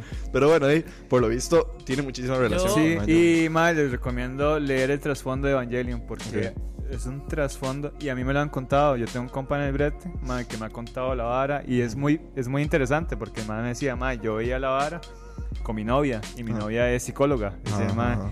Entonces ella me iba explicando, hay muchas varas eh, freudianas Ajá, tal sí, sí. que están involucradas Sigmund ahí Freud. esa vara. Y entonces el mae decía, mae, mi novia me iba diciendo qué iba pasando aquí. Y yo también le iba explicando un poco porque yo sí, Sí, de anime. Usted sabe de anime. Ajá, entonces era mae, una hora súper loca. Entonces el mae me decía, mae, esto es el trastorno de la personalidad. Porque mi novia me decía, mae, es una hora bien loca, mae. Sí, sí, bien, está muy bien- profunda. Bien confusa, mae, sí. Qué bien, qué bien. Pero sí, mae, se las dejo ahí. Bien, Mae. Eh, vean Evangelion, mae. Creo que es un anime que de verdad merece la pena. El mismo Toda la pena. dice por aquí que el mismo Guillermo del Toro aceptó la influencia de Evangelion para Pacific Rim, porque él fue uno de los productores, creo, si me equivoco, no sé si director. Bueno, Ahí está. Charlie, ¿Guillermo del Toro dirigió Pacific Rim o la produjo? La primero, ¿no? Ah, sí. Ajá, Guillermo del Toro dirigió la primera y produjo la segunda. Ahí está, Ah, pero bueno, sí. Dice Caleb Robles que si vieron End of Evangelion. Yo la estaba viendo. ¿Qué es eso? Eh, The End of Evangelion es la película. Ah, ok. Mucha gente estuvo muy disconforme eh, con el final de la serie. Entonces este Hideaki hizo una película que es como un final alternativo. De hecho, ma, hay una teoría, bueno, no es teoría, mundo, no es teoría, pero supuestamente dicen que la primera parte es eh, la primera parte es el capítulo 26, que la mitad ya ahí sí es como parte de, es la película película y ya la última parte de, de la película de The End of Evangelion es el capítulo 26. O sea, el capítulo 25, perdón, la primera parte. y Ah, la- ajá, Porque la película es el capítulo 26, versión largo. exactamente. Pero es un final alternativo. Ok. Porque mucha gente di, no les gustó el final. Entonces, madre, dijo, madre, ¿Y esta ¿qué End of? Evangelion que salió mucho después o no? No, yo creo que salió. Creo que salió. Tuvo que haber salido como un año después porque las películas salieron muy pronto. Por lo que yo les decía, ma, la gente Dice decía. que del 97, sí, un año Sí, Sí, después. años un año después. Un ajá, año después. exactamente, ahí está. Eh, sí. Yo la estaba viendo ahorita en la mañana. Dice, ah, bueno, Pillsbury está dándonos el dato. Pacific Rim y Evangelion están en Netflix, los dos. Ah, por, si, por si quedan- tenían las dudas de dónde verlos, ahí están. Sí, sí, sí. tienen Evangelion y después ve Pacific Rim. y Creo que hay varias películas. Hay varias películas. Ahorita hay como tres en Netflix. Es que estaba acá a dar un review de Evangelion y creo que está muy acertado. Dice, mi review de Evangelion, no entendí ni picha, 10 de 10. Sí, totalmente. Es no entender nada, pero es buenísima, eh. Totalmente. No, yo sí quería decir como para la gente, la gente como yo que nunca había visto esta vara. Un anime, ¿usted Un nunca anime. un yo anime? nunca he visto un fucking anime en mi vida, ma, y me Eh, no, animé, no, y me ¿viste Dragon animé a verlo, eh. Eh. Pero es que yo no lo ¿Cómo no, Dani? ¿Cómo no? Hijo de puta, yo que empezaba el chinamo, Willas. Ya me voy para allá, ¿sabes? Ay, sí, hoy empieza, ¿no? Hoy empieza Sí, el empieza. Sí, yo creo Ajá. que sí. Papi, papi. No, no, pero no va a estar, no va a estar. En fin, Maes es bueno, vale la pena. Lo, lo engancha uno, eso sí. Total. Tiene, tiene. No es, es que Maes es tan raro porque el gancho ni siquiera es la misma trama. Porque yo sé que el capítulo siguiente no va a ser. Exacto. No, hay nada como guindando, pero hay algo que, que lo atrapa a uno y es como, Mae, va al siguiente y va al siguiente y ahí va uno, pa, pa. De pa, hecho, pa. ya llega un es momento. bueno, Es un bueno. vicio, es un Sí. vicio. Ya llega un momento en que la trama no es de, de mecanoides Ajá, y ajá, ángeles, ajá. sino que es algo Otra más. vara, sí. Mucho más. más No sé, grande que algo eso. tiene, algo tiene ese Sí. anime que no sé, pero sí se los full recomiendo. Sí, em- sí. O sea, empezar con ese, bien. Sí, sí, totalmente. Y aprovechen que está en Netflix, man. Dice por ahí Christopher que ese año 95 fue un año buen año para el anime porque también salió Ghost in the Shell ese mismo año. Uy, qué buena, man. Sí, qué buena Ghost in the Shell. Mm, ese sí. Muy, muy buena. Y creo que ya le habíamos mencionado también en unos episodios pasados, pero también aprovechen que ya en Netflix está Akira. Shakira, man. Ajá. Sí, también que es Akira. otro clásico del anime. Man, necesitamos hacer ese programa de anime para que este mae e invitar a Mois, ¿se acuerda que el mae nos había dicho? Y Rob, Rob, ¿qué? Y a Robert también, que les encanta esta vara y yo sé que ahí a toda la gente también les gusta. Sí, a la gente le cuadra el Sí, anime. totalmente. Entonces Sí, sí que- queda pendiente para gente- el otro año. Que la gente mande, la gente diga si Sí, quiere un sí. programa de anime o no y le hacemos. Totalmente. Invitamos a Sí, Moiso y ahí. hacemos Y que ahí. ustedes vean anime también, Sí. un poquito. Veni- venimos orinados, entonces. Amiguita. Pero, bueno, ahí están, Kevin, está el muchísimas gracias. Sinceramente, Gracias, Ken. Mae, sinceramente me dejaste el clavo. Véalo, mae, Sí, véalo. véalo. O sea, empieza. Mae, bueno, bueno. Y es que lo que me gusta es que es una serie Es corta, corta, que podría ver en, en almorzando. Exacto. Entonces, es lo que hago yo, es mi De serie de hecho, almuerzo, ajá. mae. Ya 20 minuticos así, pa, pa, pa. Ya me Yo lo hacía mientras decía, no. que- ¿Sí? Bien, ahí Es está. bueno. Vamos entonces a ver. Eh, Dice Tao que no quiere programa anime, pero bueno. No, ah, ok. Ok. Sigamos. Escucha. Evangelio. Y bueno, El, el único, el, el único y verdadero evangelio. el único y verdadero evangelio. El evangelio de nuestro anime y nuestro señor Ano. Ah, ¿No? ¿Cómo se llama él? Adam. Hideaki Ano. Hide- Tiene que ser Ano porque Ano no creo. ¿Vos sabes japonés? Estoy indignado, que ¿Cómo era? Yo. Yokoso. Varas. Eso para acá. Y no te Qué lindo. Y sale un Así sushi roll así perfecto. Un adamame perfecto. Así, se parte la fruta. Pero bueno, eso fue nuestro review de. Eva- Mira, yo escribí Evangelio aquí y todo. No escribí el Evangelio. verdadero evangelio. El único y verdadero evangelio es evangelio. Escribí Evangelio. Bueno, eso fue el review de Evangelion de Kevin. Ahora sí a lo que vinimos. Ahora sí, a lo que vinimos. Vamos a continuar ya con la parte final del programa. Eh, vamos a hablar de lo que ha sido la música dentro de este 2019. Cada uno va a destacar un álbum importante del 2019 y vamos a escuchar una canción. No sé, la escuchamos completa y después regresamos para hablar de lo que Viene siendo. de lo que viene siendo el álbum y el por qué es su álbum favorito del 2019. Yo, desde ya les digo, y si quieren puedo empezar. Es mi al- no sé si es mi álbum favorito, pero es que, madre, qué puta batalla ¿Va a espiritual. empezar? Amiguita. ¿Usted Sí. empieza? Como quieran. ¿O lo hacemos igual que la vez pasada? ¿Cómo fue la, la vez pasada? Piedra, papel o tijera. Hijo de puta. Démosle piedra, démosle piedra, démosle piedra, démosle piedra. Yo no quiero El empezar. gran ritual, la vieja usanza. Bueno, ¿Usted ¿qué- quiere empezar? No, yo No, quiero Kevin trajo Evangelion, entonces piedra, papel, tijera Sí, usted y yo. Bueno, ok. Piedra, papel, papel, tijera. Un, dos, tres. Qué picha. Bueno, empiezo yo. Empiezo. Sí, empezó ¿Yo perdí? Ajá. Sí, está bien. Ok. ok. Bueno, yo les traigo, Amiguita. yo les traigo lo que viene siendo eh, mi álbum ¿Cómo era? Dele vuelta a la ruleta. Dele vuelta a la ruleta. Idiota. Górgoro. Gorgoroth. No, no. Eh, ay, sí, es cierto. Es Gorgoroth es de ese capítulo. Qué ¿Te risa. acordás? El ¿Te acordás? No, más. Eh, Amiguita. Amiguita. mi álbum favorito del 2019. y el, el, el Pero álbum. usted dijo que no era su favorito. Por eso. O sea, es que fue una batalla espiritual, ¿me entienden? Ah, ok. Porque me costó muchísimo ver, o sea, cuál de verdad fue el, el, el, el verdadero. Pero bueno, este es un álbum que más allá del, de la música, musicalmente, les voy a explicar un poco, pero el mensaje y así, fue un álbum que escuché de corrido y me encantó. Esto es Pony Ah, de qué bueno, sí. Rex Orange County. Entonces vamos a escuchar lo que para mí es Lo que viene siendo. lo que viene siendo mi canción favorita. Eso se llama Always. Uf, qué buena. Entonces vamos a escuchar.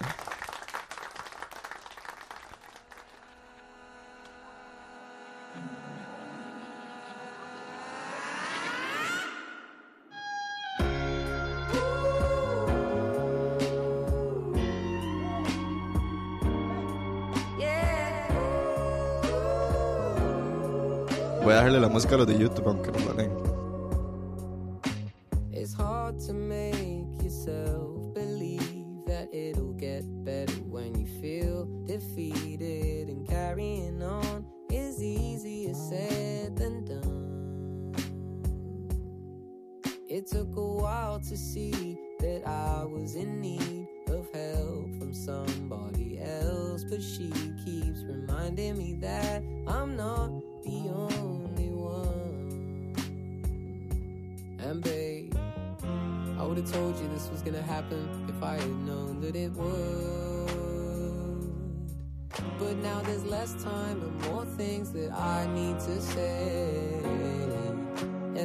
afraid that there will always be a part of me that's holding on and still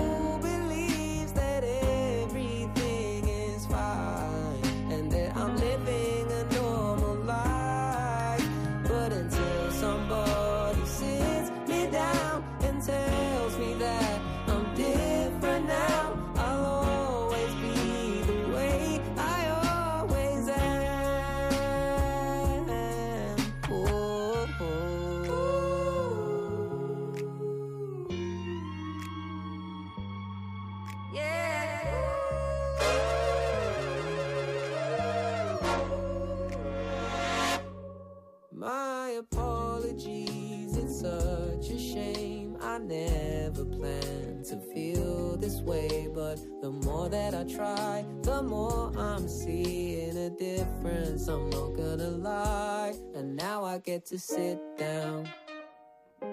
And I'm happy to admit now I'm on my way. It seems I'm not invincible, but I'm bored of the pain, and I need to explain. Yeah, there will always be a part of me that's holding on and still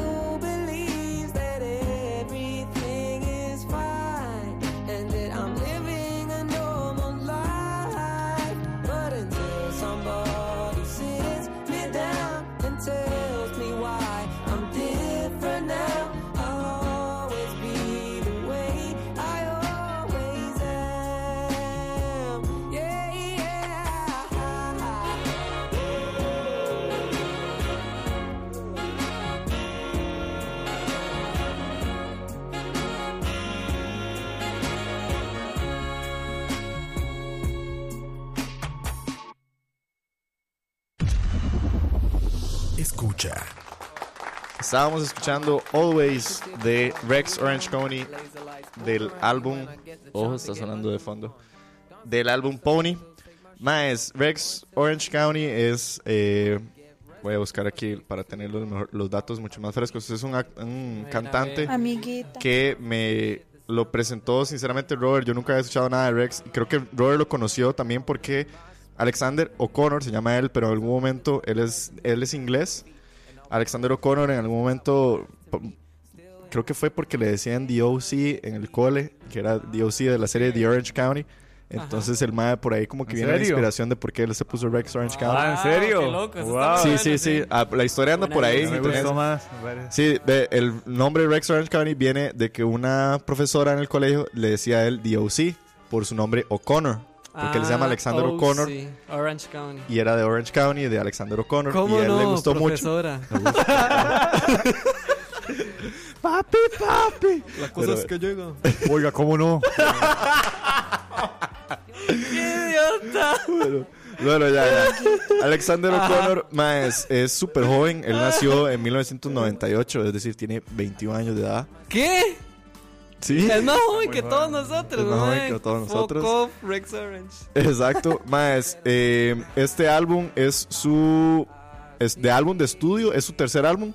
El primero fue Because You Will Never Be Free, es- es del 2006, Apricot Princess del 2017 y luego pasaron casi tres años para que saliera Pony en el 2019. El momento de fama de Rex Orange County fue cuando fue agregado en el álbum de eh, uno de sus amigos, no. Tyler. con- ¿Cuál era la canción? Boredom. Ajá, Boredom. Boredom. Con Boredom, Rex hace una, En Flower Boy. eh, en Flower Boy, Rex hace una aparición y ahí le ayudó muchísimo. Y creo que su relación, Robert sabrá más que, que no todos nosotros, pero está muy sembrado. Incluso muchas personas, Con trailer. eh, muchas personas comparan incluso que el estilo musical de Rex, incluso cuando él rapea y cosas así, se ve una relación con el estilo que en algún momento tuvo Tyler. Tal vez Tyler ya se va muy del lado del hip hop. Pero musicalmente hay una simbiosis. Pony sale el 25 de octubre del 2019. Personalmente, madre, fue un álbum que a mí, yo sabía que había salido, madre, y lo pateé y lo pateé y lo pateé y no lo quise escuchar. Ah, Madre, ¿cuándo- octubre fue. En octubre del, Usted del lo 25. pateó a la primera, weón. No, o sea, Y usted fue el que nos había dicho que No, ya no. había salido. por eso, no patearlo de que no me gustó. No, por eso, Pa- nunca lo escuchó. Exacto, de lo voy a oír, lo voy a oír, lo voy a oír y nunca lo vi, ¿me entiende? Ujú, ujú. Hasta que un día yo me acordé y yo dije, picha, madre, tengo que escuchar Pony. Madre, me acuerdo que estaba aquí ahí sentado breteando, madre, y lo empecé a escuchar, madre, y se va así, pero corrido además. Sí, es cortísimo. Es cortísimo, dura 33 minutos. Tiene canciones, algunas que son. Mi Stress Out dura 1 minuto 45, que de paso dice Rex que es una de sus canciones favoritas del álbum. Wow. Eh, mae, increíble, mae. Yo lo que destacaría musicalmente es un álbum que, a pesar de la sencillez con la que se le conoce a Rex, eh, que Rex ha hecho álbumes completos donde él solo canta con su guitarra y es su voz, este álbum mae, viene hiper mega arreglado. Tiene, tiene trompetas, tiene baterías, tiene mae, bien instrumentos, vientos. sí. Mae, le arreglan muchísimo hasta el punto que hay canciones que suenan súper orquestrales, parecen soundtracks de películas. Mi canción favorita de este álbum tiene que ser la última, It's Not the Same Anymore. No la puse porque dura seis minutos. A mí no me gustó tanto, ¿se sabe? Mae, a mí es que A mí me gusta Always Obvio. y Pluto, Pluto Project. Pluto. Pluto Projector. Ajá, esos, esas dos son Sí. las que más me cuadran, man.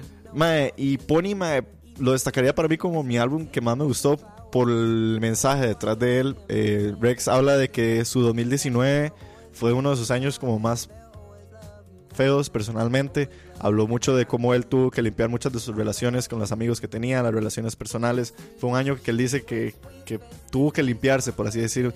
Incluso la primera canción del álbum con la que abre 10 out of 10 habla de cómo todos tenemos siempre esta expectativa. Este año va a ser mi año, este año va a ser 10 de 10. Ese es el mensaje de 10 out of 10. Y ah, Rex habla de cómo esa inspiración de siempre querer Incluso, ¿verdad? Se está acercando el 2020, una nueva década, y todos siempre vamos con esta expectativa, ¿verdad? Madre, 10 out of 10, es- este, es mi- esta va a ser mi década, esta va a ser mi año. Y nunca lo es. A que Tony está el concepto. Sí, Pero chido. él habla de cómo esas situaciones, de que hay que aprender también a entender de que y las cosas son como son. O sea, Sí, la vida sí, es así. Uno no no puede es- controlarlo. uno no las puede controlar. Habla, Hasta Tony, man. eh, claramente Rex está súper enamorado, entonces hay muchísimas canciones que hablan Ah, mucho de la sí, relación con él, con su pareja. Pero creo que It's Not. It's Not the Same Anymore a mí me encanta porque es una canción que tiene un cambio al final. Sus, por así decirlo, los, los primeros dos coros hablan sobre It's Not the Same Anymore porque para mí es una relación más o menos de lo que es el vivir con una depresión y con el aspecto de que ya la vida no es como lo era antes. El, el hecho de envejecer, de hacerse viejo, de que ya uno no es un niño, de que hay que ser adultos, de que, que It's Not the Same Anymore. Incluso Rex, una de sus líneas, que es la que más me gusta, él dice, "Mae, ni a, mi, ni a mi peor enemigo le desearía lo por lo que yo pasé, que fue como la depresión tan severa por la que él pasó. Y habla de cómo hasta el último coro del verso es cuando la canción tiene un, hay como un interlude de instrumentos y no sé qué, y empieza como el tempo como a subir y se pone como mucho más bonito. Y el, el coro vuelve a entrar, pero con un aspecto, por así decirlo, un poquito más positivo. De él, de terminar este álbum diciendo como, hey, a final de cuentas, hay que seguir. O sea, el, el mae superó su depresión, el mae salió adelante. Ahorita está haciendo la gira con Pony y demás. Entonces es muy chida ese aspecto, digamos, de conocer a, a Rex, de conocer lo que habla el álbum y por así decirlo, verlo al mae donde está ahorita. Es muy cool. O sea, eso creo que fue la razón, más allá del musicalmente, sino sentimentalmente, lo que me gustó del álbum. Y no sé, no pararía de recomendarlo, sinceramente. Me acuerdo que hace poco lo escuché, venía de la playa con mi familia y mi hermano iba a la par mía y yo iba manejando y puse Pony en, en- en- Spotify y lo puse de corrido. Le dije, madre, escucha este álbum, a ver qué le parece. Y lo escuchamos durante el viaje, todo el camino. Y lo que él me dijo es la primera relación con la que yo tuve con el álbum. Madre, parece una película. Porque se siente como un soundtrack, se siente como que cada canción es como, como un episodio, como un episodio de vida, como que el mae está pasando por un proceso de aprendizaje y termina con esta gran canción super orquestral que es como el cierre de la película, como el, el cierre final de la vida de este pony y lo que el mae tenía que lograr. Y no sé, lo destaco entre mis álbumes del 2019 por eso mismo. Claramente, obviamente todo el mundo me va a decir, mae, ¿qué pasó con Nine de Blink-182? Nine me encantó, como siempre. Es, es el álbum. Sería muy sesgado si estuviera tirado Nine. Obviamente, por eso no lo traje. es- me encantó. Eh, Soccer Punch de Secret. De hecho, hoy en la tarde lo estaba volviendo a escuchar porque me acordé de Soccer Punch y de la última vez hablé de Soccer Punch y me encanta también. El álbum de Aurora. eh, el álbum, uno de los álbumes que escuché sin fin hasta no poder, el álbum de Falls, Everything Lost, Everything Saved Will Not Be Lost, Part 1. Lo escuché hasta agotarlo. Eh, el 2019 para mí fue un año de muchísima música nueva y muchísima música muy chiva. Eh, hasta mi mismo, ay, hemos hablado de eso, hasta mi mismo Spotify review me dijo que escuché música de muchos países y eso me, me estuvo cool. Entonces, no sé, eso es Pony, Rex Orange County es el, el álbum de mi ruleta. Sí, Gracias. No, no, y sí puedo dar fe porque yo sí he escuchado el disco y me gusta mucho también. El disco es muy mae. La verdad, ¿Vos una ya lo buena escuchaste, Kevin? recomendación. No, no he escuchado. Yo estoy como. ¿Cómo se dice? I'm sleeping on. Ajá. on- Está, está sleeping on it, está Ah, durmiendo. exactamente. Oye, esta pieza, Yo sí, sí. ay, no, es esta, no, no es esta. O sea, hay una que suena que es literalmente esta. No sé por qué. Esta hay- suena super pop. Esto es como si Ariana Grande lo hubiera ganado, hubiera sido un cantado. Si Ariana Grande lo hubiera cantado, hubiera sido un éxito. Pero claro, la canta Rex y no lo mismo. No sé por qué hay piezas que me suenan como. O sea, las melodías me suenan un poco a, a The Virus. No sé por qué. Mm, Tiene. Creo que tal vez como el sintetizador es lo que Sí. tal vez te Ajá. hace A mí lo que eso. a mí él siempre se me Es ha que- parecido es- tanto a Ed Sheeran, mae, y por eso es que no me gusta.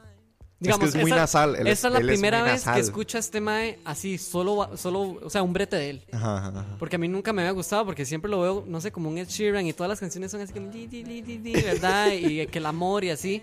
Y mae, me- em- cuando usted dijo, mae, Rex, no sé qué, lanzó Pony, mae, ese mismo día lo escuché yo, ¿ok? Y mae, súper bien, la verdad. Sí, Sí tiene razón usted, hay, hay piezas que se ponen muy meloso y así. sí, sí. Y es como, ah, ok. Pero mae, por lo demás es un buen disco. La verdad, a mí Sí, me sí. gustó un montón. En vivo es súper cool. El- ahorita tiene una presentación de Pluto Projector que Dani estaba diciendo. De hecho, es una de las mejores canciones del álbum. mi una de mis canciones favoritas. Eh, tiene una presentación en YouTube en vivo que está súper chiva. El- la- una de las primeras frases de las que habla Pluto Projector es súper cierto porque el mae habla de, de que si él ahora tiene que ser este proyector y es un reflejo de, de ellos, digamos, la camada de, de Rex, de Tyler y no sé qué, volviéndose famosos. Y si ahora ellos tienen que ser un proyector hacia sus fans, hacia su sociedad, y si ellos tienen que reflejar algo que sea significativo para la sociedad o no, y cómo eso es un peso que les ponen encima y ellos nunca lo pidieron. Pero está interesante, hay muchas analogías así del álbum muy Ah, cool. Hay unas piezas que me. O sea, como- vuelvo, sigo de nuevo con esto. Pero hay melodías que me suenan como esta pieza de los virus que, que dice Wake up. ta, ta, ta, ta, ta. No, no se recuerda cuál es. No, ¿cuál? Ay, la que él cuenta que el maestro se, se levanta eh, y va corriendo para irse a, a la escuela. Ay, no me acuerdo cómo se llamaba. Pero sí, sí, sí, sí le estoy entendiendo lo que usted dice. Fijo, fijo, fijo, los Beatles son como influencia del Mae. Porque sí tiene. Ahora, que, usted, tiene- ahora que usted lo dice, si uno se pone a ver, Tara, ta, ta, ta, tiene como esta- Ay, ¿cómo se estas melodías tipo Beatles. Pero y si me decís solo Wake Up, ta, na, na, na, na, Papi, papi. Pero bueno, ¿Cómo no, Charlie? A ver. hay mucho, eh, ¿cómo se dice? Por aquí estoy leyendo, así que el álbum tiene ¿Algo más muchísimo... va a agregar, Mae? No, no, que el, el álbum tiene muchísimas influencias de jazz. Entonces, por si Ah, alguno tiene alguna fascinación por el jazz, se lo recomiendo también porque hay muchos arreglos de jazz muy, muy cool. Pero bueno, y ese sería mi 2019, Wow. mi ruleta. ¿Cuál había mandado en la primera parte? Sucker Punch de Secret. Ajá. Sí. De. Ingrid. De, de- Dígamelo, por favor. está. Muy buenos discos, Mae. Sí, me eh, me- el- mi, primera, mi primera mitad del 2019 fue muy pop y esta segunda mitad fue, Fue pop, más... bar. fue pop. Termina siendo pop. No, no, pero es, es lo que hay Sí, y, sí. y la verdad, como les decía, a mí me gustó mucho el 2019 porque ustedes cuando me conocieron yo era una persona sumamente clásica, ¿verdad? De, de Guns N' Roses y así. O sea, no clásica, pero El también roxito matizado. del rockcito, so- solo el rockcito matizado, por favor. No, no, no. Pero creo que en el 2019 escuché muchísimas más Lo álbumes. De la caja, ¿verdad? No, tal vez, no sé si ustedes, pero como que fue con un propósito, ¿verdad? Ok. O sea, como de estar escuchando. Obviamente ustedes ayudan, claramente, pero digo yo, como que el escuchar más álbumes fue algo de lo que yo me había propuesto en el 2019 y siento que fue chiva. O sea, escuchar más músicos y así. Wow. Going places, Diego. Going places. Se lo recomiendo a la gente, más escuchen álbumes, es una experiencia increíble. Si gusta, ¿no? ¿Qué quieres último? Démosle. ¿Sí? Voy. Está bien. Entonces, suena la ruleta. Suena. traca, traca, traca, traca. Dani, ¿cuál es su álbum del 2019? Ay, mae. Ponete. Merecumbe. De no, ya todo el mundo lo sabe, varas. No, ponete Norman fucking Rockwell, mae. Uf, sí, obviamente. Qué buen álbum, man. Oiga, yo estoy sorprendido que lo pusieran. eh, yo todavía sigo choqueado de que estuviera número uno, mae. Para En mí Pitchfork. no. Sí, para mí Pitchfork no. lo puso número uno, por si alguien. Es que no lo hemos mencionado. Porque pero sí. esos snobs me imaginé que iban a poner, no sé, Igor. Igor o algo así. O al mae de la esquina del bar de en Londres. Pero bueno, de ponete California, mae. Y ahorita di, hablamos. A ver, ¿dónde está? Aquí está California. Cinco minutos. Entonces vamos a escuchar California de Norman fucking Rockwell. Y la artista es De- Lana. no del- nada. Lana. Sí, de- no dijo nada. ¿Qué? Norman fucking Rockwell. Norman fucking Rockwell. Sí, Norman fucking Rockwell, la canción California del artista Lana, del Rey. Ya venimos. Esto es Oro de Paja. Escucha. No escucho.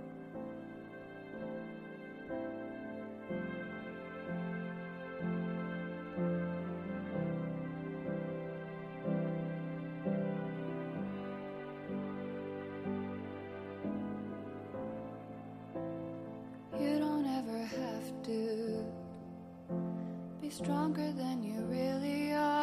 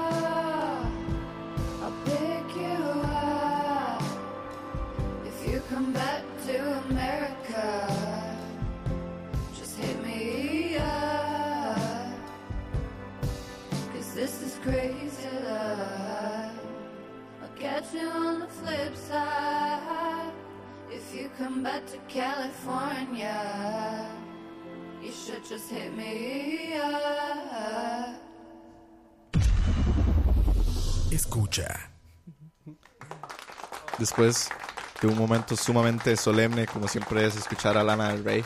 Estábamos escuchando California del álbum Norman fucking Rockwell del artista Lana del Rey. El álbum que nos trae a destacar Dani en este carrusel del 2019. Sí, eh, no les voy a hablar mucho porque sí les había, ya me acordé que una vez les había comentado del álbum recién, recién salido. Recién si no me- salido. ajá, entonces voy así como full por encimita, digamos, detalles que no, que no se habían tocado. Eh, bueno, el álbum salió en agosto de este mismo año y bueno, el álbum tiene 14 canciones y 6 de ellas fueron singles. Algo que me llamó mucho la atención, que ya después de haber salido el álbum me di cuenta, eh, el productor del álbum fue Jack Antonoff, que es el mae de Bleachers que de mera ah, sí, que de fun fact también fue el productor de Arizona Baby de Kevin Abstract que yo les traje a principio de año. Eso fue mae. Uf, Sí, cierto. eso fue súper coincidente mae me dio demasiada gracia que el mae produjera los dos álbumes que yo les traje en fin él también ayudó a escribir las canciones junto con Lana Antonov es el, ¿cómo es? Ajá, Jack Antonoff. El mae es súper buen productor. O sea, yo lo, yo diría que el mae puede ser como un futuro Pharrell o, o Mark Ronson. Que es son, joven. Sí, el mae es joven. Y son de esas mentes, digamos, que están detrás, ajá. detrás de, de lo, digamos, del artista. Eh, en el trabajo de, hacer discos y canciones, exacto. mae. El mae es muy bueno. Y bueno, y Ha la- producido para Taylor Swift, para Lord, para St. Vincent, para Ah, Lana Rey, ujú. para Kevin Claro. Abstract, para la Carly, Carly Ray Jepsen y El mae es bueno, el mae es bueno. Entonces sí, como a shout out al mae porque se puso la 10 con Lana haciendo el álbum. Este, el, de, básicamente, el álbum para mí puede ser como el mejor brete de la mae. ¿De Lana? De Lana, no de... Musicalmente. O... Sí, pero creo que es como al nivel lírico más que todo, mae. Ujú. Porque mi álbum favorito no es este. De Mi Lana, ok. Mi álbum favorito es Ultraviolence, que salió en el 2014. Bueno, Ajá, si no me 2014, sí. equivoco. ese es como el álbum que más me gusta de ella. Cuando salió Norman, sí me llamó mucho la atención. Bueno, primero porque la madre estuvo lanzando como los singles, venía desde el año pasado tirando y tirando y todo el mundo, madre, el disco, el disco para cuándo, el disco Sí, para cuándo. y fue bastante, del 2017 al 2019, en Y la casi, mae casi tres años sin La madre estuvo ahí tiseando con singles cuando sacó ya el de el cover de Sublime. Time, Ajá, que fue la- una de las Time. canciones que yo les había traído. Ya ahí fue cuando se disparó la vara y fue como, madre, así este va a ser el álbum, así se va a llamar y así ya está. Lo que todo el mundo esperaba es que fuera un mismo álbum como los anteriores. Por eso es que todo el mundo también la critica mucho y por eso también la están alabando mucho ahora. Alana. ok. Porque la Mae sí cambió, cambió un pichazo y se nota, digamos, como esa madurez como Ajá, artista, exacto, como escritora, bueno. a nivel de producción, Mae, porque digamos, los este es el sexto álbum, los cinco primero al- primeros álbumes son iguales. Por eso es que todo el mundo dice, Mae, es que Lana da sueño, da pereza, Sí. es igual. Y no, en serio, ella suena igual en los cinco primeros álbumes. Y las letras siempre es lo mismo, como, sí, estoy enamorada de este mae, La pero este mae es un chico y- malo y... y issues Ajá, y los daddy issues y que las drogas. Y la que americana aquí- que llama. Ajá, y, y su amor, bueno, ese lo toca, lo sigue tocando en este álbum. Pero mae, ya con Norman, la mae sí como que se salió de la caja. Entonces yo creo que eso es lo que más tiene impresionado a la gente de ver a la Mae. O sea, sí se nota la madurez, el progreso. La Mae di, escribió todas las canciones junto con, con Jack Antonoff. Y digamos, sí se ve como ese, ese cambio. Igual, la Mae sigue hablando de amor y desamor, pero esta vez se pone más profunda. La Mae pone como Poeta, muchos. Sí, poética. es como muy Ajá. poética, pone mucho simbolismo, muchas analogías. Esta vez metió mucho el contexto social y político que está pasando en Estados sí. Unidos también. Entonces, como que se agarró mucho de estas cosas. Creo que de ahí también va el nombre del álbum, ¿no? El hecho de que sea Norman fucking Sí, Rockwell. también. Y. Pero, mae, a destacar así es como el, el, el nivel lírico, mae, y, y la producción. O sea, las piezas están demasiado bien hechas, mae. Instrumentalmente son increíbles, se escuchan riquísimo. Es largo el álbum. El, al- el álbum es largo.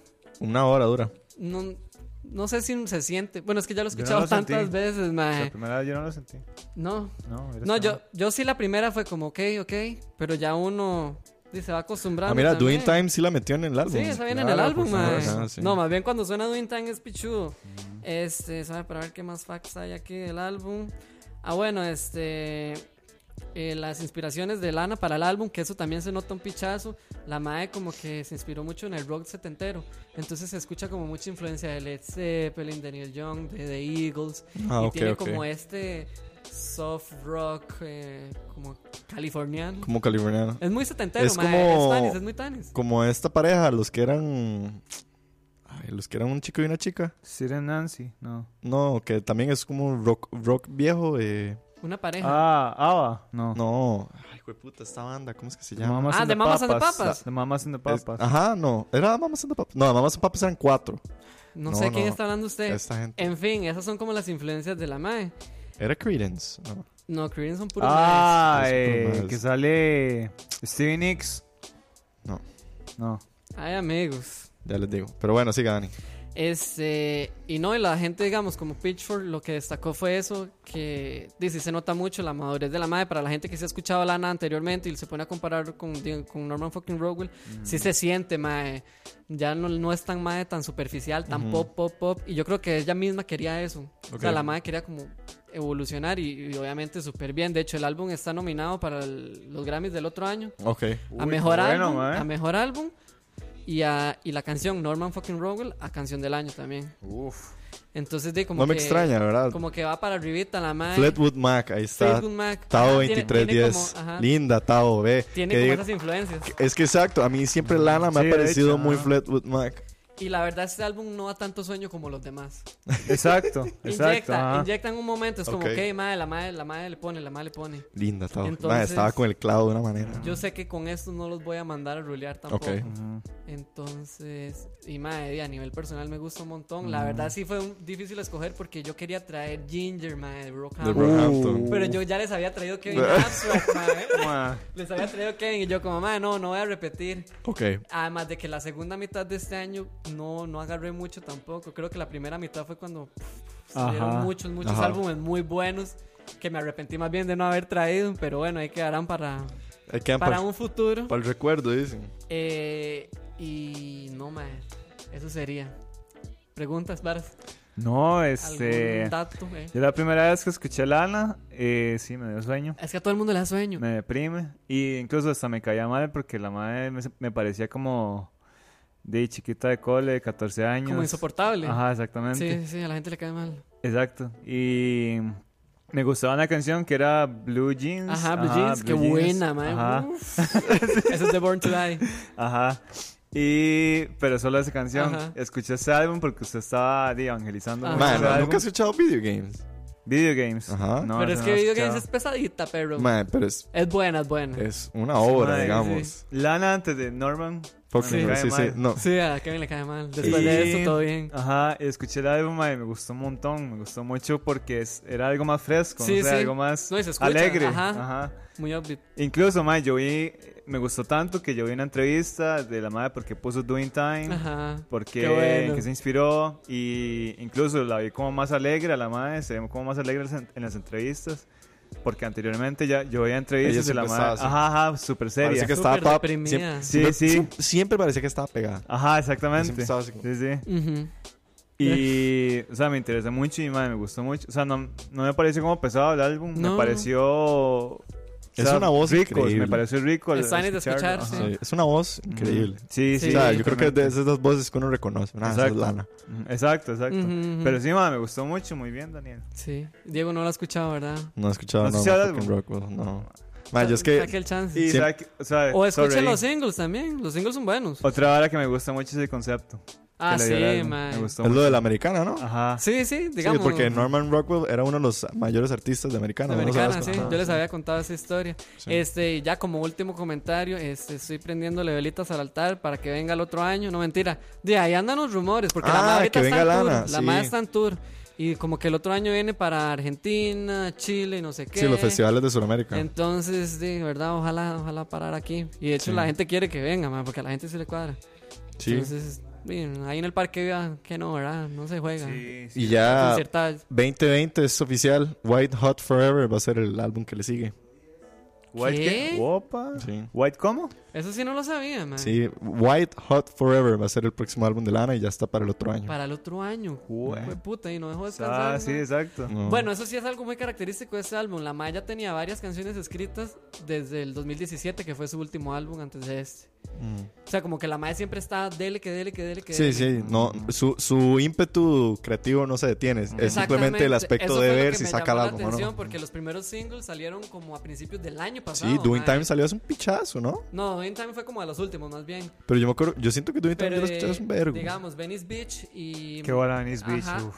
Esas, madres, salieron a principios del año pasado. Sí, sí, y el lo- álbum salió a finales de este año, güey. Lo retuvo bastante. Entonces, como que la, eso sí es algo característico de ella. La madre está aquí. Sí, exacto. PIP, brete y brete. Pero todo bien, y el otro año esperemos a ver qué. Y, ojalá sea igual o mejor de bueno que Norman, madre. sí. Entonces, todo bien. y destacaste entonces eh, Ginger y cuál otro querías destacar? Ah, ok.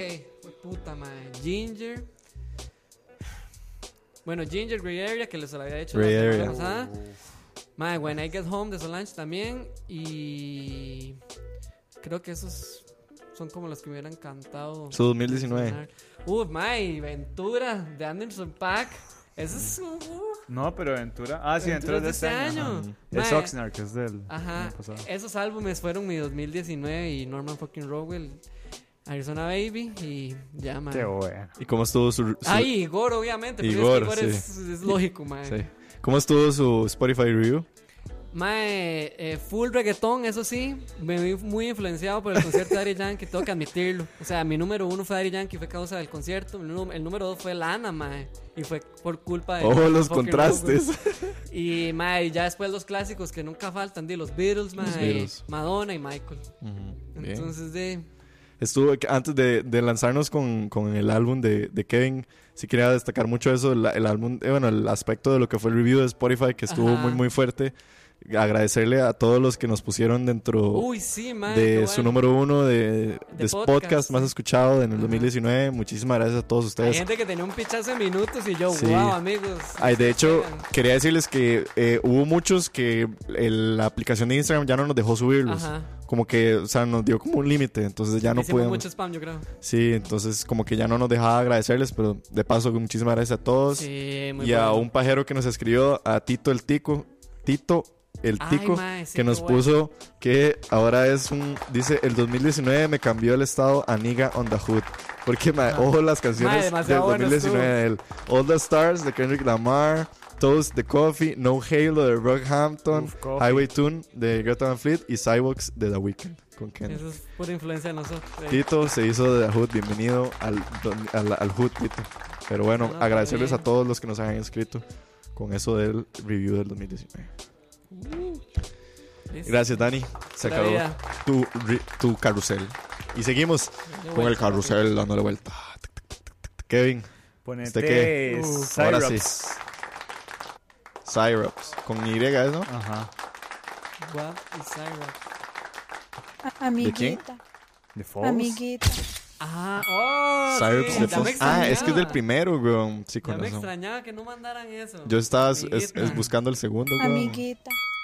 Bueno, vamos a escuchar Escucha. a el artista Falls con su álbum que fue parte 1 de Everything Not Saved Will Be Lost y esta es la canción Syrups. Así que vamos a escucharlos y ya venimos. Escucha.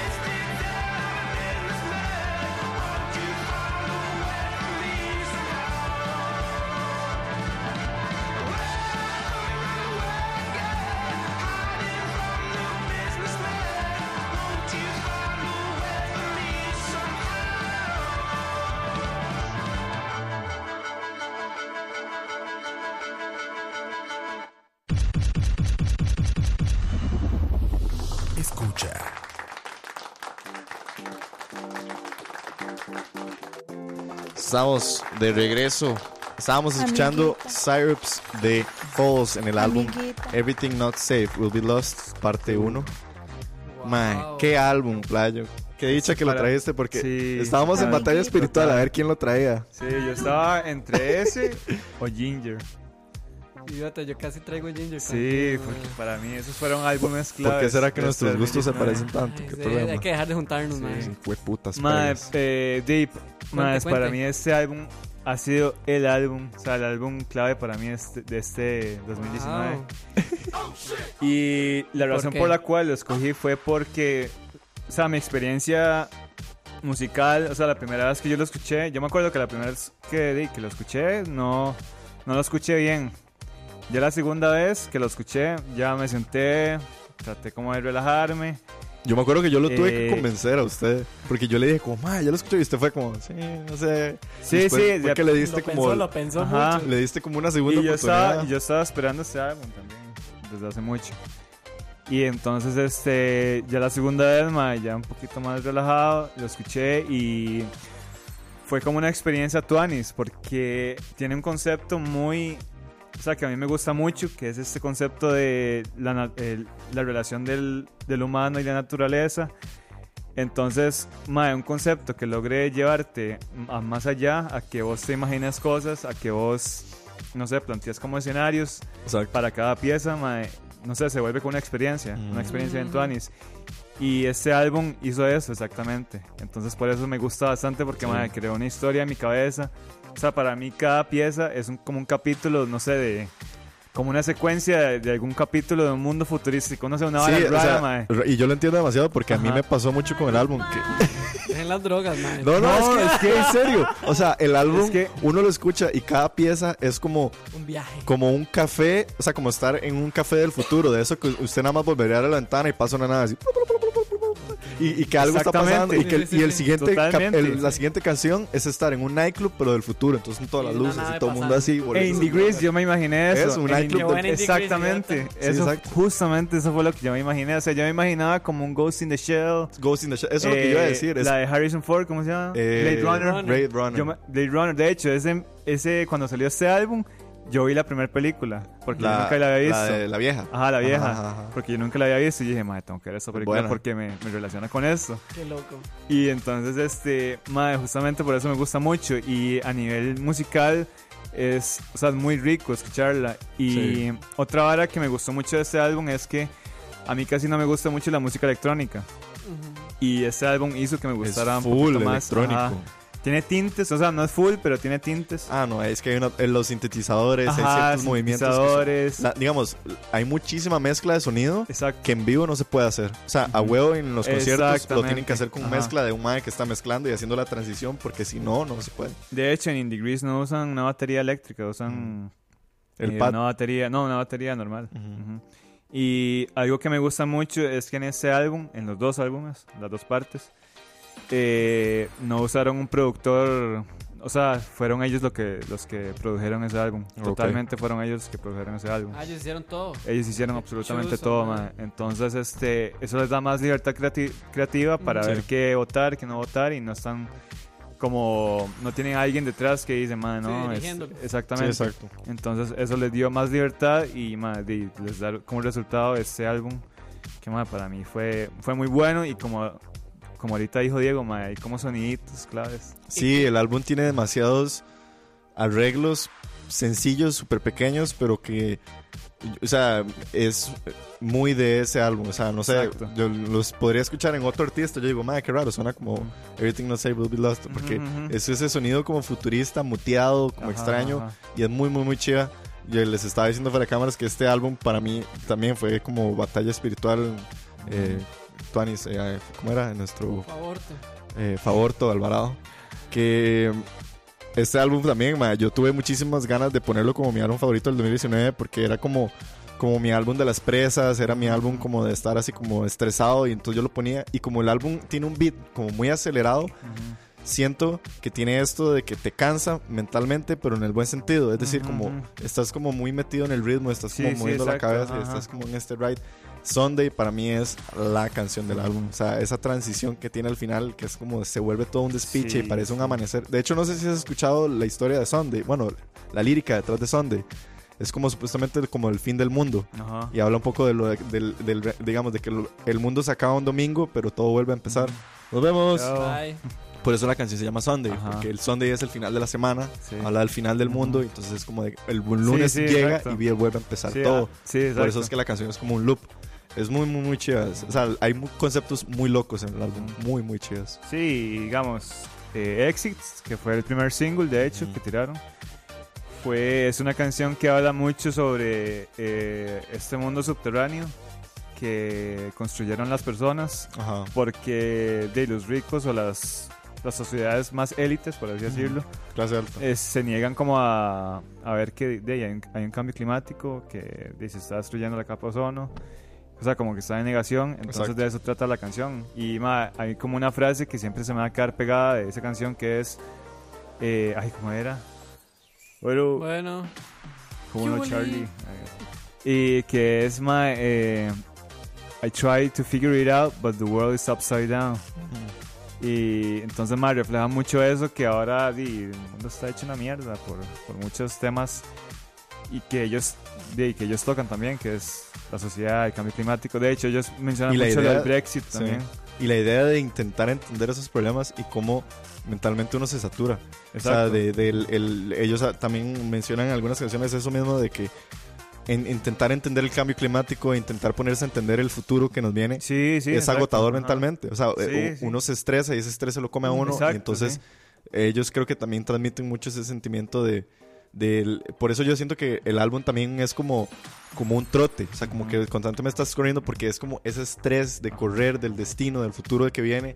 Porque ellos como que tenían ese estrés y parece que lo quieren Ajá, soltar. ajá. Y de hecho es súper extraño porque incluso los mismos artistas, los de Falls, para ellos la segunda parte es más rockera que la primera. yo quería llegar a eso. ¿Qué, qué tiene la segunda parte que no tiene la primera? ¿O qué hace mejor a la primera que la segunda? ¿O cómo? O sea, ¿qué puedes decir de la Es que para mí la segunda parte, comparación? La, para mí la segunda parte suena como a, a What, What Went Down, que es el, El de Anterior. antes, Ajá. el anterior. el anterior.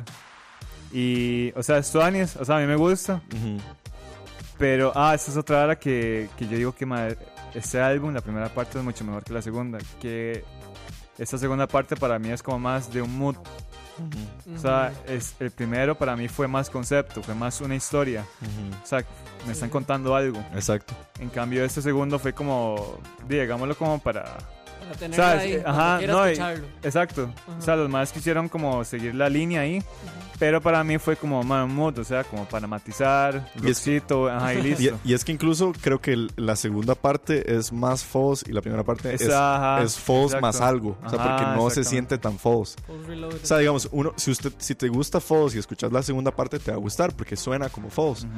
La primera parte es false y experimentando. Entonces eso lo chida. Sí, exacto, se volvieron como muy eclécticos, no sé, Ajá. y como más soniditos. Y otra vara que, que me parece vacilona es que eh, este, esta primera parte me suena mucho a Radiohead. En algunas, Ah, ok. algunas partes, como. No No sé, es- yo no soy, no soy fan de Red, pero no lo había pensado así. Pero sí suena mucho la influencia ahí. Y más sí, para mí este álbum, no sé, escúchenlo, o sea, escúchenlo de verdad. Muy bueno, yo lo he sí. estado evangelizando todo este año. Sí, A mí, a mí lo 100%. que me pasó, pero yo creo que es por el momento en el que lo escuché, porque yo lo escuché, me gustó, ma, y así musicalmente es una estupidez, es Sí, riquísimo, sí, ojalá sí, escucharlo con buenos ajá. audífonos o con buenos Sí, parlantes, exacto. Que le, que le rompe Que- el sí, bajo. sí, que, que suene bien, pero sí lo sentí muy denso. Yo no sé si es que es cansa, digamos, de... Está acelerado. Sí, sí. A mí lo que me pasó fue eso, como que me cansó, y yo dije, como hijo de puta, o sea, qué bueno, pero, pero, mae, tal vez podría volver a escucharlo ya, digamos, Es ya que es como una mica el álbum. ya es poniéndole, una fiesta. ya poniéndole un poco más atención, tal vez no yéndome más por el sonido. Es que también yo tengo ese problema. Cada vez que yo escucho un disco, siempre me voy por el sonido primero y ya luego le pongo atención al resto, que es la letra, digamos. Pero y ahora que Kevin está explicando eso, entonces como que ya ahora sí, diga, ahora quiero irme por el otro lado, a ver qué.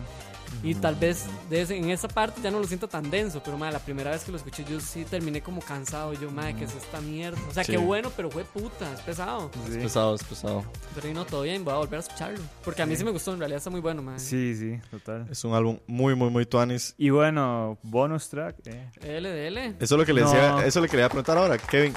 ¿Qué más se te quedó por fuera o querés destacar del 2019? Yo sé que Que, Kevin que- siempre que hay tiene que mucho- rescatar este año, Perry. Yo sé que usted quiere destacar el de el del madre de Radiohead, eh, Ah, Anima. Tom York. Eh, Tom York, Anima, es como se llama, el, el de Tom York. Cierto. Que era como. Vieras, es- que era no lo como un escu- vieras que no lo escuché tanto. Pero es que es. Bueno, yo vi el corto. Ajá, el corto es como una versión del álbum, ¿no? Sí, es una versión como más resumida. Yo, yo no he escuchado el álbum, pero sí vi el corto. Y el- a mí el corto me gustó. La Ajá, música que trae es, es muy de él. Eh, sí, la- música de sí es muy él. Es, él está como muy centrado, más como, como la electrónica y Sí, todo. eso. exacto. Tom York y sus viajes de drogas. Exactamente. Eh, no lo escuché, de hecho, no lo escuché muchas veces. Lo escuché pocas veces. Pero sí es un álbum de Tom York. es Sí, Tom por York. mencionar. por mencionar. Y es un productor, o sea, él a nivel de producción es muy, muy, muy perfeccionista. O sea, muy, Muy meticuloso. muy de- exactamente, meticuloso, muy detallista. Ujú. Y de, la gente que ha escuchado Radiohead lo sabe. Entonces, este, pero yo creo que es un álbum Del 2019 a destacar. a destacar. Ginger. Sí, también. obvio, Ginger. Ginger, mae, Ginger está en el top. Mae, voy a mencionar algo que un álbum ahí, pero no sé por qué lo voy a mencionar. Dele. DL, ¿por qué no? Eh, Caravana ¿De quién? de Woz. Vos el... El Eh, rapero. el freestyler, ajá. Pero esto ¿Eh? está súper corto, 20 minutos. Es un álbum. Es, eso es como un conflicto que, que he tenido. ¿Será un álbum? O sea, no sé, como una pregunta que he tenido, tal vez. ¿Cuánto es? eh, ¿30 minutos? 19 minutos. Ah, 19 minutos. Está bien corto. Pero es sí, considerado un álbum, pero de ahí, Sí, sí, sé. sí, sí, quién sabe. Pero no sé, para matizar, es, es Está- Tony's. Eh, hay rock, hay funk, hay trap.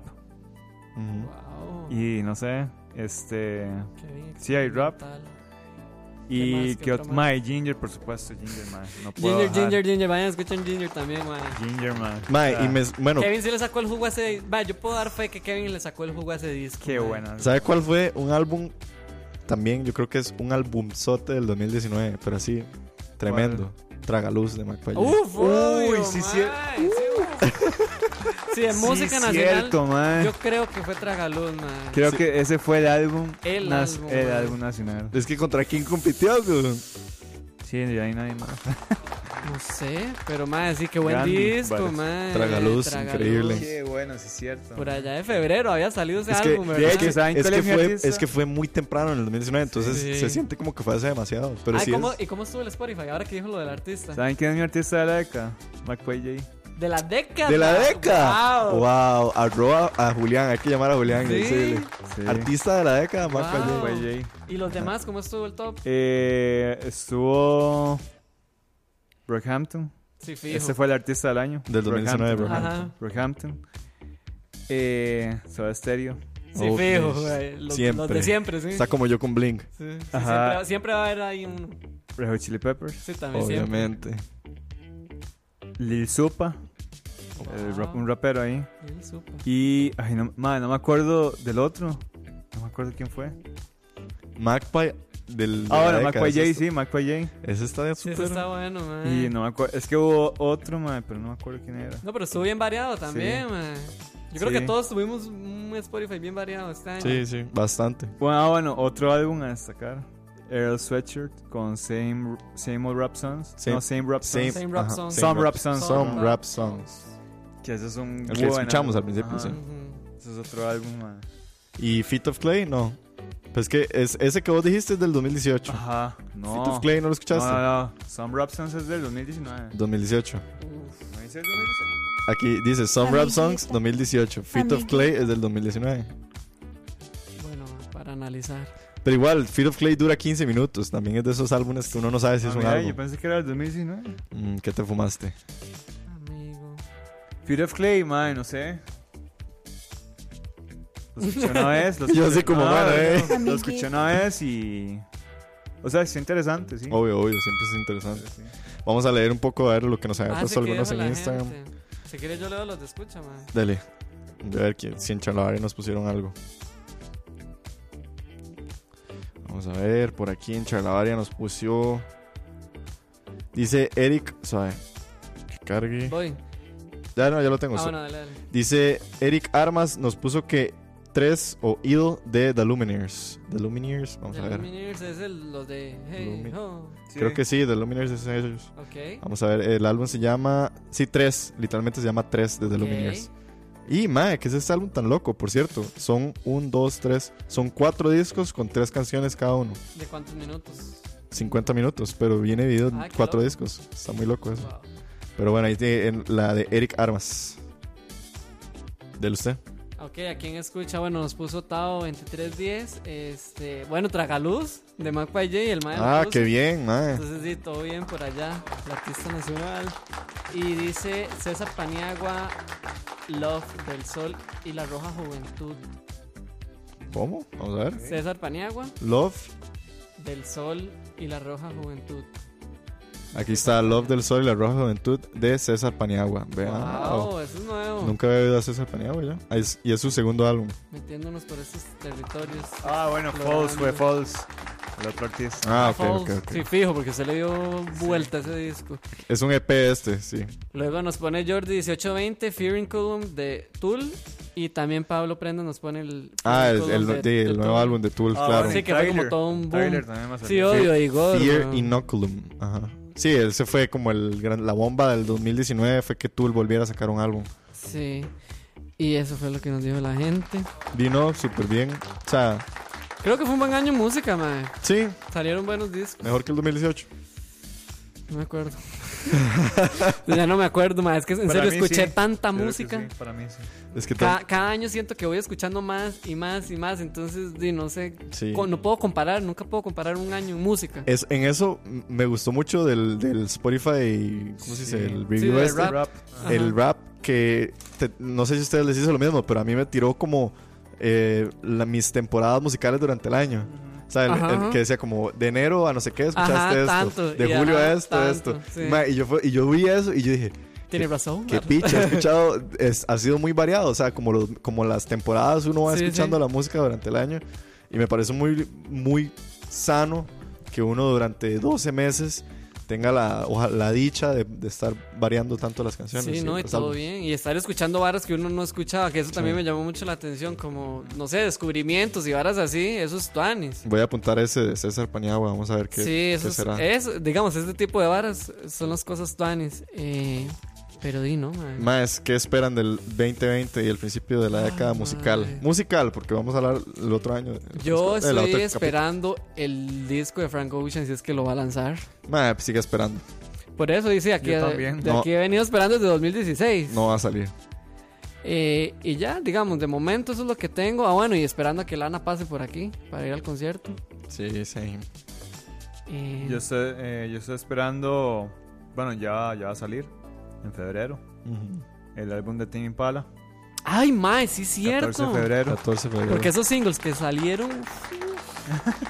Se viene el otro Kevin, que no es usted, Que ni no es es Kevin usted. Abstract. Es el Es otro Kevin. el otro, el otro que. Ah, bueno, ese es otro álbum a destacar, ma, que uff, Daniel. Sí, Arizona Baby es un buen disco, perros. Era un disco, al final de cuentas, Sí, ¿o no? sí, era un el disco. 32 minutos. Sí. dura. Eh, bueno, también el de Frankie. Ay, otro álbum. Yo creo que los Peppers iban a sacar álbum. ¿En serio? Hubo un rumor. Wow. Pero 2020. No sé si era 2020, pero de, los más ya estaban en Por estudio. definir. Sí. ACD, Ay, sí, ACDC cierto. está en estudio. Bueno, creo Rob que. nos había pasado un hasta- chisme, un chisme, ¿se acuerdan? Ese era legítimo Ay, sí, chisme de la. Deep Web, varas. ¿Pasó la foto, era? ¿O, Sí, o era en una, Twitter? no, era una foto. Y venía un álbum de Lord también que yo les puse, el de Rihanna. Sí, cierto. Venía gente que está ruleadísima, así, súper dormida en la música como desde hace cuatro años. Supuestamente el otro año van a sacar Vamos a disco. ver, sí, por aquí lo tengo. Fue, fue, fue, un- fue una foto muy, bueno, un dato muy curioso. Seguro que era en WhatsApp, no la encuentro. Sí, sí, fue en WhatsApp, mae. No, no Pero así, fue full chisme. Esto no es, no es nada certero, ¿verdad? Sí, hablaba de Rihanna, incluso salía. eh, creo que salía. No sé si era. No, Gambino no, porque Gambino ya no va a hacer más música. Eh, ¿Quién era? No, bueno, The Weeknd, que ya se sabía. Ay, Kendrick era el que venía. Kendrick, sí, Kendrick ajá, Lamar. supuestamente. Madre, que eso está. Ah, bueno, sí, viene The Weeknd. Que esos The singles Weeknd. están, uff, también. Solo ha salido videos, uno, ¿no? El video ¿O está dos? pichuis, dos. Dos singles, ¿no? Harless y, y, y, y, y, Pero ese álbum, Blinding Lights. ese álbum está para otro año. Ya ah, este me año no salió, no imagino. creo. Ah, no, no creo. Sí, porque ya todo el mundo está escuchando. Oh, oye, que lo. All I want for Christmas. Y al rato lo is suelta. you. Dominic Fike. es, eh, eh, Ah, el mae, el que nos habías traído vos también. también. Va a 2020. sacar álbum. Ajá. Digo, viene Mucho- bastante. Green Day 2020, Ah, supuestamente. sí, cierto. ACDC 2020, Guns N' Roses 2020, supuestamente van a sacar álbum. Wow, viene para acá también. Deftones.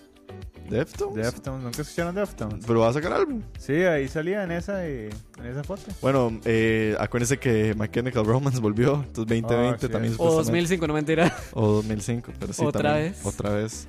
Por ahí dice Tao Yo aquí. 2310. Dice, Sí, todos hemos.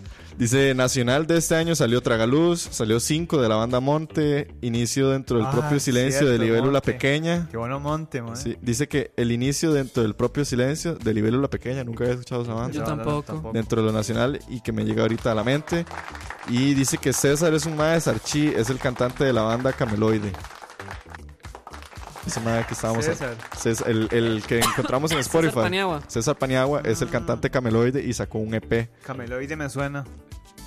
Cameloide. Interesante. Es. Ajá. Sí, sí. Sí, es Tico, parece ¿no? que sí. Sí, sí, sí. Digo, si es de Sarchi, No, sí. es de- Es más tico que usted, güey. más tico que usted, güey. Exacto. Ese sabe hacer tamales, no como uno. Pero bueno. Ahí estaba el rap del año. Ahí estaba el rap musical del 2019. Nos vemos para un programa más la otra semana. Sí. A, a cerrarles el año. Último, sí. Cerrarles lo que fue películas, música de la década y del, Y del del 2019. Y, y despedirnos y ver si nos vemos en el 2020. Es un misterio. Es un misterio la del Señor. de los X-Files. Despídese, Kevin. Eh, de ahí no, siempre un placer, man, estar acá, eh, hablar de música. Hoy estuvo Tonis. Sí. Y sí, ¿no? Este. Muchas gracias a todos. eh, Gracias vean- a vean vos Evangelion. por la recomendación de Evangelion. Sí, vean mae, Evangelion. hay que ver Evangelion. Dani, Dani, los Y- aplausos. Perdón, voy a fundir el. Vean Evangelion y escuchen Falls, el- la primera parte y la segunda parte también. Sí. también. Y sí, nos vemos el otro lunes, no, martes. Lunes o No martes, sabe, no por sabemos. definir. Por definir, Pero porque sí, nos vale pitch. Dani. Buenas noches a todos, gracias por acompañarnos hoy. Igual, vayan a escuchar bastante música que les recomendamos hoy. Vayan a escuchar a Lana también. Vean Evangelion. Nos vemos la otra semana para el último programa y despedirnos. Y listo, una vez. Feliz Navidad. Casi. Eh, todavía no se, no se No, adelante. no, No. Despídase, Diego. El- el- no, no, muchísimas gracias al Porcenzón que siempre estuvo ahí apoyándonos ¿Cómo detrás de no? cámaras, cómo no. ¿Cómo no? Qué lindo, güey. Qué lindo. No, no, ma, muchísimas gracias a los que nos escuchan en vivo, a los que nos están escuchando en, la, en Spotify, en la red y a los Patreons. Muchísimas gracias a todos ustedes. Esperemos que les haya cuadrado, que habláramos aquí un ratito de música. El 2019 ya casi se está cerrando, más entonces nos vemos la otra semana eh, para terminar el año. Y probablemente... eh, Qué necio. Kenneth. Eh, no, no, no me acuerdo qué iba a decir. Pero no, no, muchísimas gracias a todos y nos estamos escuchando. Cuídense, disfruten la semana, disfruten el día, disfruten el brete o vayan a dormir ya porque se hace tarde. ¿Con qué nos despedimos, muchachos? ¿Con qué canción? Con una de lana.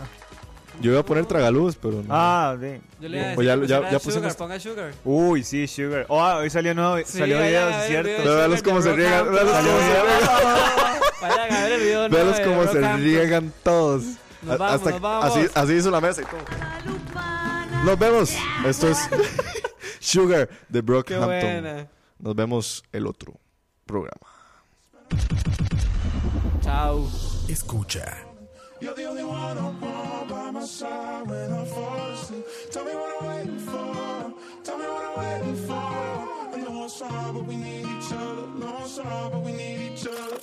I move mountains on my own, don't need nobody. Change mind when I change my life. Better start believing in myself. And we all looking for, looking for God, so we never see it in ourselves. Shit divine moving. It's hard to tell what prayer. You can find me dancing in between the raindrops. Trying to find a way to make the pain stop. Overtime on the graveyard.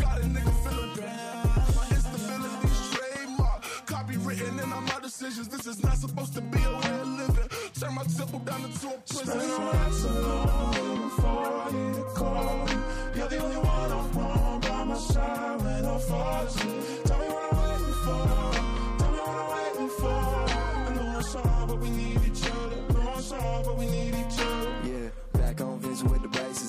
Slide out the back without the neighbors knowing. Pose for the picture with the pearly whites. Deadlands zooming in, catching all my strikes. Use trade drone for some money and she gave me all I need for the night. 40 advice, morally alright, but I need some advice and I know that I'm acting foolish. Push up, put me up around noonish. Half a blunt, yeah, we coolin'. Push it up, putting all outcasts, 100 days eating, yeah, we cruising. I love you right,